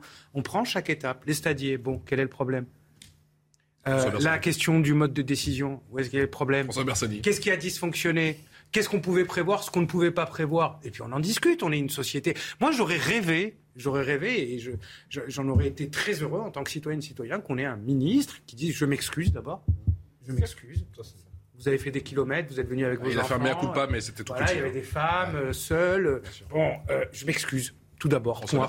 Deuxième chose, on va voir ce qui a dysfonctionné. Et puis trois, on en tirera les conclusions, tout simplement. Le sujet, Patrice et, M. Amadi, le sujet, en fait, c'est qu'il faut le voir dans une vision plus globale qui dépasse même les stadiers. C'est le fameux, enfin, ce qu'utilisent comme mot les, les technocrates, c'est le fameux continuum de sécurité. Ah. C'est vanté par le pouvoir exécutif. En gros, pour euh, nos, vos téléspectateurs, ça veut dire qu'on déleste de plus en plus les missions du public vers le privé. Et donc, on attend des agents de sécurité privée, de la sécurité privée en général, qu'elles commencent à reprendre euh, des tâches pour diminuer la masse, euh, la masse salariale de l'État en, matière de fonctionnaires de, régaliens au niveau sécurité. Et donc, on confère, on délègue la sécurité à des privés. Mais pour ça, il faut une professionnalisation de la filière qui n'existe pas pour l'instant. On nous avait dit sur les gros événements euh, que, par exemple, à l'approche des JO, des JO 2024, qu'on allait voir ce qu'on allait voir et qu'on aurait une filière formée avec peut-être 20, 25 000 agents de sécurité qui seraient formés. Or, on s'aperçoit euh, sur cet événement comme sur d'autres qu'on a une cascade de sociétés sous-traitantes, des sous-traitants, des sous-traitants, et que pour l'instant, on n'arrive pas, euh, puisque c'est des gens qui sont en, contrat ponctuel pour 2, 3, 4, 5, 6 heures, donc ils ne sont pas employés le reste du temps, et forcément, ils peuvent faire ce, ce métier-là une fois par mois, comme ils peuvent le faire trois fois. Et quand on ne fait qu'une fois dans le mois, on n'a pas la même technicité qu'un professionnel de la profession et qui ne ferait ça toute l'année. Donc c'est ce vrai. Si on veut coproduire la sécurité privée, la sécurité publique en France, c'est pas un gros mot, ça peut se faire. D'autres l'ont fait avant, mais il faut s'en donner les moyens. Et en fait, l'argent qu'on essaie de récupérer sur le secteur public, eh ben à ce moment-là, il faut l'investir sur le secteur privé pour former les nouveaux arrivants. Mais là, en, en l'occurrence, on récupère peut-être l'argent d'un côté, mais il va pas dans la poche où on pense qu que l'argent doit aller. Allez, une petite séquence souvenir, c'était Gérald Darmanin, c'était il n'y a pas si longtemps que ça, c'était mercredi, auditionné par le Sénat, vous l'avez vécu en direct sur CNews, et on lui a demandé de donner la nationalité des personnes interpellées. Je trouve que, à la fois de la part de Mme la sénatrice et de vous-même, qu'évoquez avec beaucoup d'insultes la Seine-Saint-Denis, et qui, depuis plusieurs heures, voire plusieurs jours, évoque une essentialisation de la délinquance euh, en évoquant des nationalités, en mettant en pâture un certain nombre de liens euh, très nauséabonds qui font euh, malheureusement l'écho d'une campagne présidentielle que pourtant les extrémistes ont perdue, je la trouve euh, personnellement ex extrêmement déplacée. Je vous le dis comme je le pense. Et ce sondage CSA pour CNews qui vient de nous parvenir justement sur cette séquence, êtes-vous pour ou contre le fait de donner la nationalité des personnes interpellées? C'est 61% des sondés qui se disent pour donner justement la nationalité des, des, personnes qui ont été interpellées. Le devine de la recherche, ça vous inspire quoi?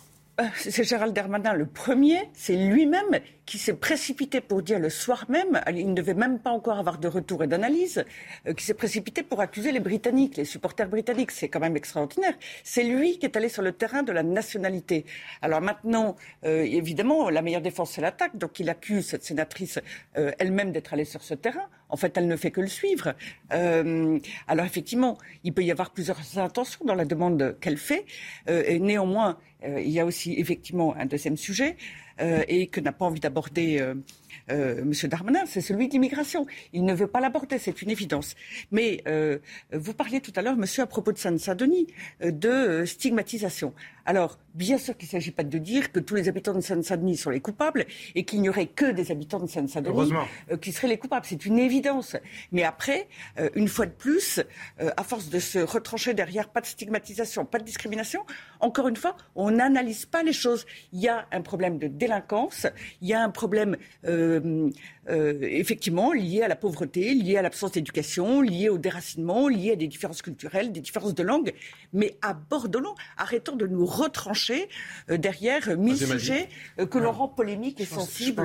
Je pense qu'il y a, qu y a deux choses. Qu'il y ait des problèmes de, de délinquance oui euh, et de discrimination, euh, de, discrimination, de délinquance, et euh, y compris chez, chez les mineurs, dans certains territoires plus que d'autres, c'est pas, pas nouveau. C'est pas nouveau. Et si vous oui, me dites, mais attendez, mais attendez, si on me dit il y a un problème de délinquance chez les mineurs en Seine-Saint-Denis, qui est le département le plus pauvre et le plus jeune de France métropolitaine, ça serait idiot de vous dire l'inverse ou le contraire. Donc ensuite, il faut des Géré par politiques. Communistes pendant, pendant faut... des dizaines d'années, c'est pas ça non mais, plus, c'est politique. Voilà, mais ensuite, de, de passer à ça, de, de passer de ça à euh, quelque chose qu'on connaît bien dans ce pays, c'est-à-dire qu'il pleut, qu'il vente, qu'il neige, c'est toujours de la faute de Mohamed. Non, il y a quand même un non, petit écart euh, qui, qui, vient, qui vient altérer voilà, la nécessité, la nécessité d'être sérieux. Il y a un problème de dysfonctionnement de sécurité autour du stade, ça peut se renouveler. Enfin, les coupables on sont analyse quand même tout. les délinquants eux-mêmes, oui, mais les, les, les, faits. J'en sais rien, moi je vais pas les donner. Vous, vous les avez peut-être, moi je les ai pas. Apparemment les ministres les a pas lui-même. Mais euh, ils sont sûrement nés en France, les gamins qui sont là. Je vois pas le rapport. Ils les a pas ou les donne pas Nés en France, vous savez très bien que ça n'est pas uniquement une question de nationalité sur le papier, c'est une question d'intégration, d'assimilation. François Bersani, il les a pas ou il les donne pas Les auteurs des faits sont les délinquants. Je pense que ce le sont pas ministre les a confondu avec les statistiques politiques. ethniques. Certes, les statistiques ethniques ne sont pas euh, autorisées, mais par exemple, aujourd'hui, on sait en prison la proportion euh, de, euh, de, personnes enfermées en prison et qui sont de nationalité étrangère. Là, en l'occurrence, il suffisait, il suffisait d'aller à la comparution immédiate qui a eu lieu. Il y avait de la comparution immédiate à Bobigny et à Paris, au sort, puisqu'il y avait six personnes qui étaient Voilà. euh. Euh, en effet, sur ces Six, la plupart étaient en effet étrangères, mais il y avait tout. Il y avait du péruvien, il y avait du C'était- c'était palestinien, enfin, soi-disant palestinien, péruvien, j'en passe et des meilleurs. Donc la nationalité, elle est communiquée lors des audiences du- des tribunaux. Donc il il suffisait d'aller passer. Non, mais je pense que ceux qui veulent la nationalité, c'était pour dire, vous voyez bien, il y a un problème d'immigration. Pour beaucoup, il y avait ça. Mais il y avait peut-être aussi Bon, déjà montré que le, c'était le problème, c'est peut-être on, en- aurait tiré la conclusion que les, les interpellés sont ceux qui Arnaud Benedetti. vite. Mais moi, je pense pas du tout que le, le ministre est confondu avec les statistiques ethniques. Le ministre, il est euh, dans une période électorale, euh, les élections législatives, et euh, il a quand même une crainte, c'est qu'il y ait une surmobilisation des zones d'implantation électorale forte de Jean-Luc Mélenchon, et donc, en l'occurrence, il ne veut pas, d'une certaine manière, dire un certain nombre de choses pour éviter cette surmobilisation. Donc, il fait de la politique, Gérald Darmanin, et d'ailleurs, il ne fait que ça. En l'occurrence, c'est sa mission principale. Mais quand même, il est en... Moi, je pense, je pense qu'il est en difficulté. Il est en grande difficulté parce que je rejoins ce qu'a dit Razi, c'est que, en effet, la question de la transparence et la question des excuses, c'est une question absolument essentielle lorsque l'on est pris en faute politiquement. Et là, pour l'instant, on n'a rien entendu, si ce n'est de vagues excuses devant la pression des sénateurs et euh, ce, mercredi. Donc, je ne crois pas que ça soit suffisant, et on le voit bien à travers votre sondage, pour, euh, d'une certaine manière, euh, dissiper cette- cet effet très négatif que constitue la gestion de l'ordre public lors de cet événement. Allez, on change de sujet. Après trois semaines d'audience, on attend cet après-midi la fin du procès des trafiquants de la cité Michelet. Ça se trouve à, Saint-Ouen, cette euh, boutique, entre guillemets, qui proposait, je vous rappelle, cocaïne ou encore cannabis 7 jours sur 7 pendant une quinzaine d'années. Point de deal considéré comme l'un des plus importants de France. Bonjour, ma chère Sandra Buisson. Vous êtes au tribunal de Bobigny pour euh, CNews. Au total, 32 prévenus, dont 4 qui seraient à la tête du réseau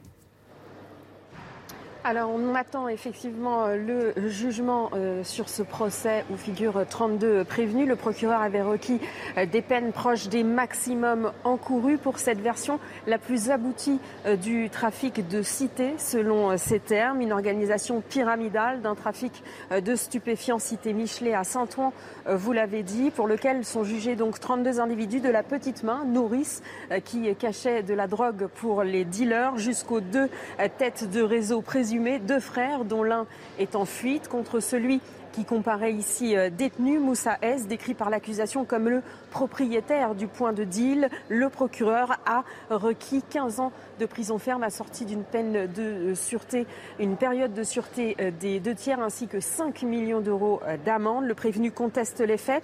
Son avocat lui dénonce le manque de preuves pour son bras droit présumé, David M, responsable du fonctionnement de deal selon l'accusation. Le procureur a requis 11, mois de, 11 ans pardon, de prison ferme avec la même période de sûreté et 500 000 euros d'amende. Les prévenus ont parfaitement intégré le risque pénal et commis les faits en connaissance de cause, a estimé le ministère public. Il dénonce un système de blanchiment très élaboré via d'énormes paris sportifs au bistrot du coin. Le tribunal donc commencera à rendre son jugement vers 14h, 14h30. Merci beaucoup Sandra. Sandra Buisson depuis Bobigny avec les images pour nous signer euh, Inès Sabatier. Euh, la version la plus aboutie du trafic de cité, ça veut dire quoi?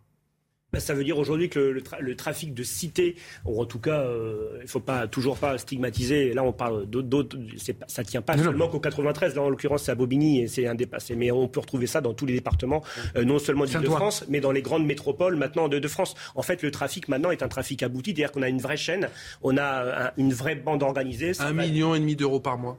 Oui, parce que c'est une vraie économie, c'est une économie parallèle. hein. On, on- on connaît les, estimations du revenu euh, global en France du trafic de stupéfiants. Et sur ces points-là, qui au début étaient certes plus artisanaux, aujourd'hui, on a une vraie industrie du stupéfiant avec euh, du guetteur, euh, ce qu'on appelle les chauffeurs, avec les charbonniers, donc les charbonneurs, ceux qui revendent comme ça dans la cage d'immeuble. On a ceux qui viennent les approvisionner. On a les têtes de réseau. Il faut savoir que la plupart des, infractions qu'ils ont visées sur le trafic de stupes, on arrive parfois, dans le code pénal bien sûr, jusqu'à des peines de 30 ans d'emprisonnement. La simple détention, on est jusqu'à 10 ans. On peut, on peut avoir jusqu'à 10 ans. Donc là, on est au-dessus de la simple détention.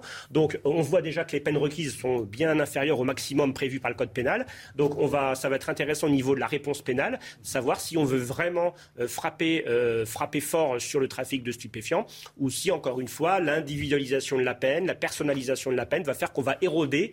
Euh, mais ça, c'est une pratique malheureusement qui dure depuis des années. C'est la fameuse érosion de la peine entre ce qui est prévu au code pénal et la peine prononcée au tribunal. On ne va pas faire de procès d'intention, on va attendre les délibérés, mais ce sera assez révélateur de la volonté ou pas au niveau du ministère de la Justice eh bien, de sévir sur le trafic de stupes, qui est quand même la cause, enfin la cause prioritaire avec les violences intrafamiliales. C'est-à-dire que dans votre corporation en ce moment, les policiers en parlent, ils attendent avec impatience justement les, le jugement de ce procès? Oui, parce qu'en fait, les policiers, les policiers, ou les gendarmes en France, quand ils travaillent, ils espèrent toujours ne pas travailler pour rien. Et euh, alors là, il n'y a pas de victimes, on va dire, il n'y a pas de victimes physiques. Démonté en 2021. Personnes. Mais euh, monter des dispositifs souvent longs, euh, avec beaucoup d'énergie dépensée, si c'est pour avoir des peines qui sont très inférieures à, ce qui est prévu par la loi, ça démoralise, ça démobilise. Et nos, nos collègues ont certes de la résilience, mais ça peut décourager certains collègues de faire de l'investigation. En l'occurrence, j'ai eu euh, à l'époque, euh, notamment sur une zone frontalière entre Montreuil et Bagnolet, à, avoir, euh, à vivre ce que pouvait être la mobilisation des décideurs publics ou en tout cas des élus face à, face à cela. Première condition, il faut que tout le monde soit sur la même, la même longueur d'onde. Le préfet, les élus, la police, la justice, enfin tout le monde. Tout le monde doit dire, voilà, on en fait une priorité. Le problème, c'est que des sites comme celui-là, selon les chiffres officiels, il y en a 206 en. Seine-Saint-Denis. En Seine-Saint-Denis. Donc on parle de centaines de milliers d'euros, voire millions d'argent public qui sont mobilisés. Vous la Seine-Saint-Denis, attention. Non mais je parle de la Seine-Saint-Denis là. Mais, moi ce qui est vrai, j'ai pas de problème à, le dire. Supposer que c'est l'immigration, je, ne sais pas. ne me chambrez, mais chambrez-moi, chambrez-moi. Et donc à partir de là, ce qu'il faut euh, avoir à l'esprit, c'est que euh, on doit quand même s'interroger si on veut aller au bout de euh, ce que peut être une politique vivante efficace pour casser les, points de deal. Je rappelle que le point là, ça fait 15 ans qu'il existe. Et je rappelle une autre chose, c'est que son installation géographique, sans vouloir être sarcastique, elle est située en face du chantier du futur siège de la Direction générale de la sécurité intérieure. Je ne dis pas qu'il y a un lien dans l'efficacité entre on va traiter ce sujet et sa situation géographique dans la ville de Saint-Ouen, où vous avez un maire très efficace, Karim Bouamran, qui mène vraiment le boulot euh, à 110%. Mais par contre, moi je pense qu'il faut concentrer les moyens sur notamment la cocaïne, les drogues dures, et je pense qu'on doit les délester d'autres drogues comme le cannabis, mais ça c'est un autre sujet. 13h45, la Minute Info, Mathurio. Joe Biden appelle le Congrès américain à restreindre les ventes de fusils d'assaut. Le président américain demande de relever l'âge minimal de 18 à 21 ans pour se procurer de telles armes ou encore d'interdire les chargeurs à grande capacité. Pour l'amour de Dieu, combien de carnage de plus sommes-nous prêts à accepter a-t-il demandé. Le pays est meurtri par les récentes fusillades, notamment dans une école primaire au Texas et dans un hôpital de l'Oklahoma. L'Occident doit se préparer à une guerre d'usure sur le long terme en Ukraine. C'est l'avertissement du secrétaire général de l'OTAN, Jens Stoltenberg, après sa rencontre avec le président américain Joe Biden. Selon lui, il est de la responsabilité de l'OTAN de continuer à soutenir militairement l'Ukraine. Didier Deschamps, absent ce soir pour le premier match des Bleus en Ligue des Nations contre le Danemark. Son adjoint Guy Stéphane le remplace pour diriger l'équipe de France. Didier Deschamps a quitté le groupe mardi après avoir appris la mort de son père. Il a rejoint sa famille dans son pays basque natal. Merci Mathieu pour le rappel des titres. François Bersini des, SGP Police. On n'a pas simplement déplacé le problème concernant Michelet. 206 points de deal, enfin 205 maintenant. Le, la problématique, c'est toujours pareil, c'est le travail sur le temps long. Aujourd'hui, le ministre de l'Intérieur, quand il est rentré en fonction, il a euh, focalisé sur la, lutte contre les points de deal. Mais si on se contente euh, de descendre des points de deal, on n'arrivera jamais à euh, diminuer parce que le supprimer non, mais diminuer ce, trafic. Ce qu'il faut, c'est démanteler, c'est démanteler les réseaux organisés qui importent euh, les stupéfiants en France. C'est une donc c'est une vision toujours pareil, globale. C'est donner du temps, donner du temps d'action aux, collègues policiers ou gendarmes et douaniers euh, pour mener des enquêtes de grande ampleur, pour taper aussi bien euh, la filière d'importation que ce qui se fait en France. Parce que si on se contente de démanteler le 3 cité Michelet, ça va se faire au 5, au 7, au 9, au 12, au 15. Donc faire de la micro, de la microchirurgie. Aujourd'hui, on a besoin d'une chirurgie de guerre sur le trafic de stupéfiants, mais pour le ministère, c'est pas forcément payant. Le ministère, il a besoin de chiffres à court terme pour justifier de la réussite de sa, de sa, de sa politique Avec la stratégie de pilonnage, du coup, qui. Bah non, mais disons que fournir, euh, démanteler un réseau en y mettant des moyens sur plusieurs mois, c'est pas très intéressant parce qu'on ne peut pas le valoriser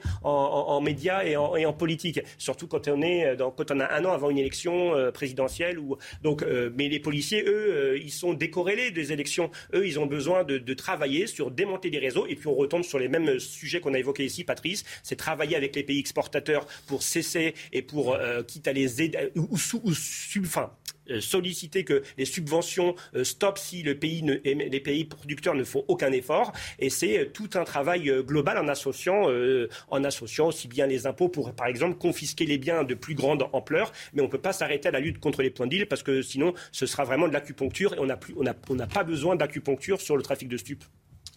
Et vous parliez tout à l'heure du continuum de l'action. Continuum de sécurité. Continuum de sécurité, je vous remercie. Il a pris du plomb dans Eh bien là, euh, si euh, ce continuum euh, n'existe pas entre la police et la justice, en réalité, il n'y a rien de possible ni d'efficace. C'est-à-dire que clairement, les policiers font leur, font leur travail avec beaucoup de souffrance et beaucoup de suicides. Et ce serait intéressant de mieux en creuser et en connaître les motifs. En tout cas, ils parlent très souvent d'un sentiment d'inefficacité. Ils arrêtent, arrêtent une première fois, une deuxième fois, une troisième fois. Les mêmes. Et là, en l'occurrence, et en plus, vous disiez, si les sanctions sont trop faibles, alors il n'y a pas non plus d'exemple. Euh, ça ne fait pas peur. Et en fait, c'est ce qui se passe depuis bien des années. Euh, ils ont, euh, ces délinquants, ces trafiquants ont un sentiment d'impunité et donc évidemment le trafic ne fait que grossir et en lien également avec une autre difficulté qui est celui de l'école euh, l'absentéisme de l'école, la déscolarisation, les jeunes euh, dans la rue, euh, déjà très jeunes, et qui sont laissés, laissés à leur sort.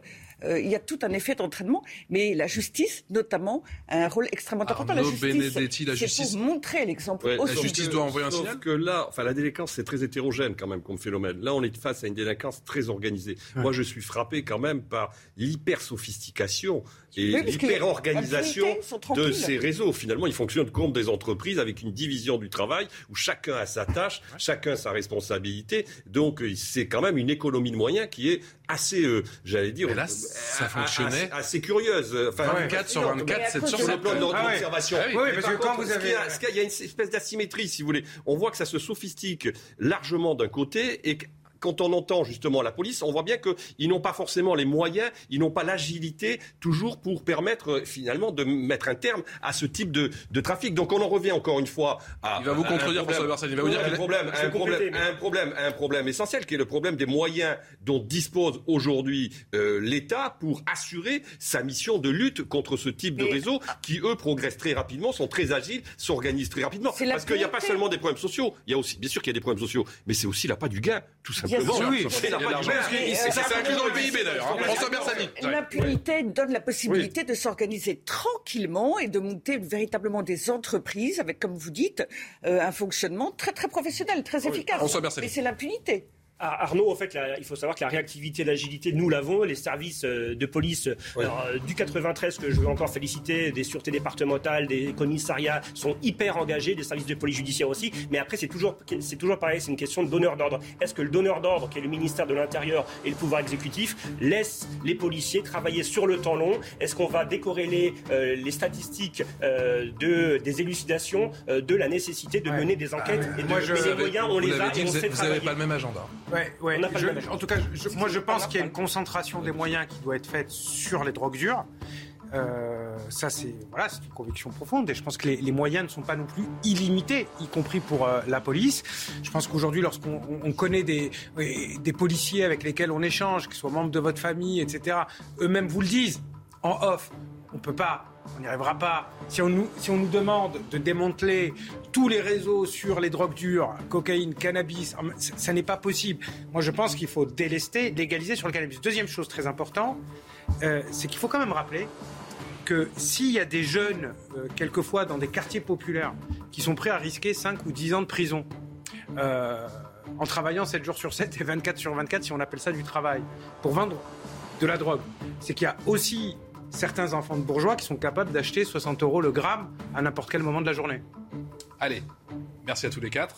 On vous a mis les images, bien sûr. Rien à voir avec la cité Michelet, clairement. ça se passe outre-Manche, ça se passe à Londres, ça se passe devant la, cathédrale Saint-Paul avec cette euh, deuxième journée de jubilé, sans la reine, mais avec Harry et Meghan. Le grand retour, il s'offre une trêve, effectivement, pendant ce, jubilé, les 70 ans de la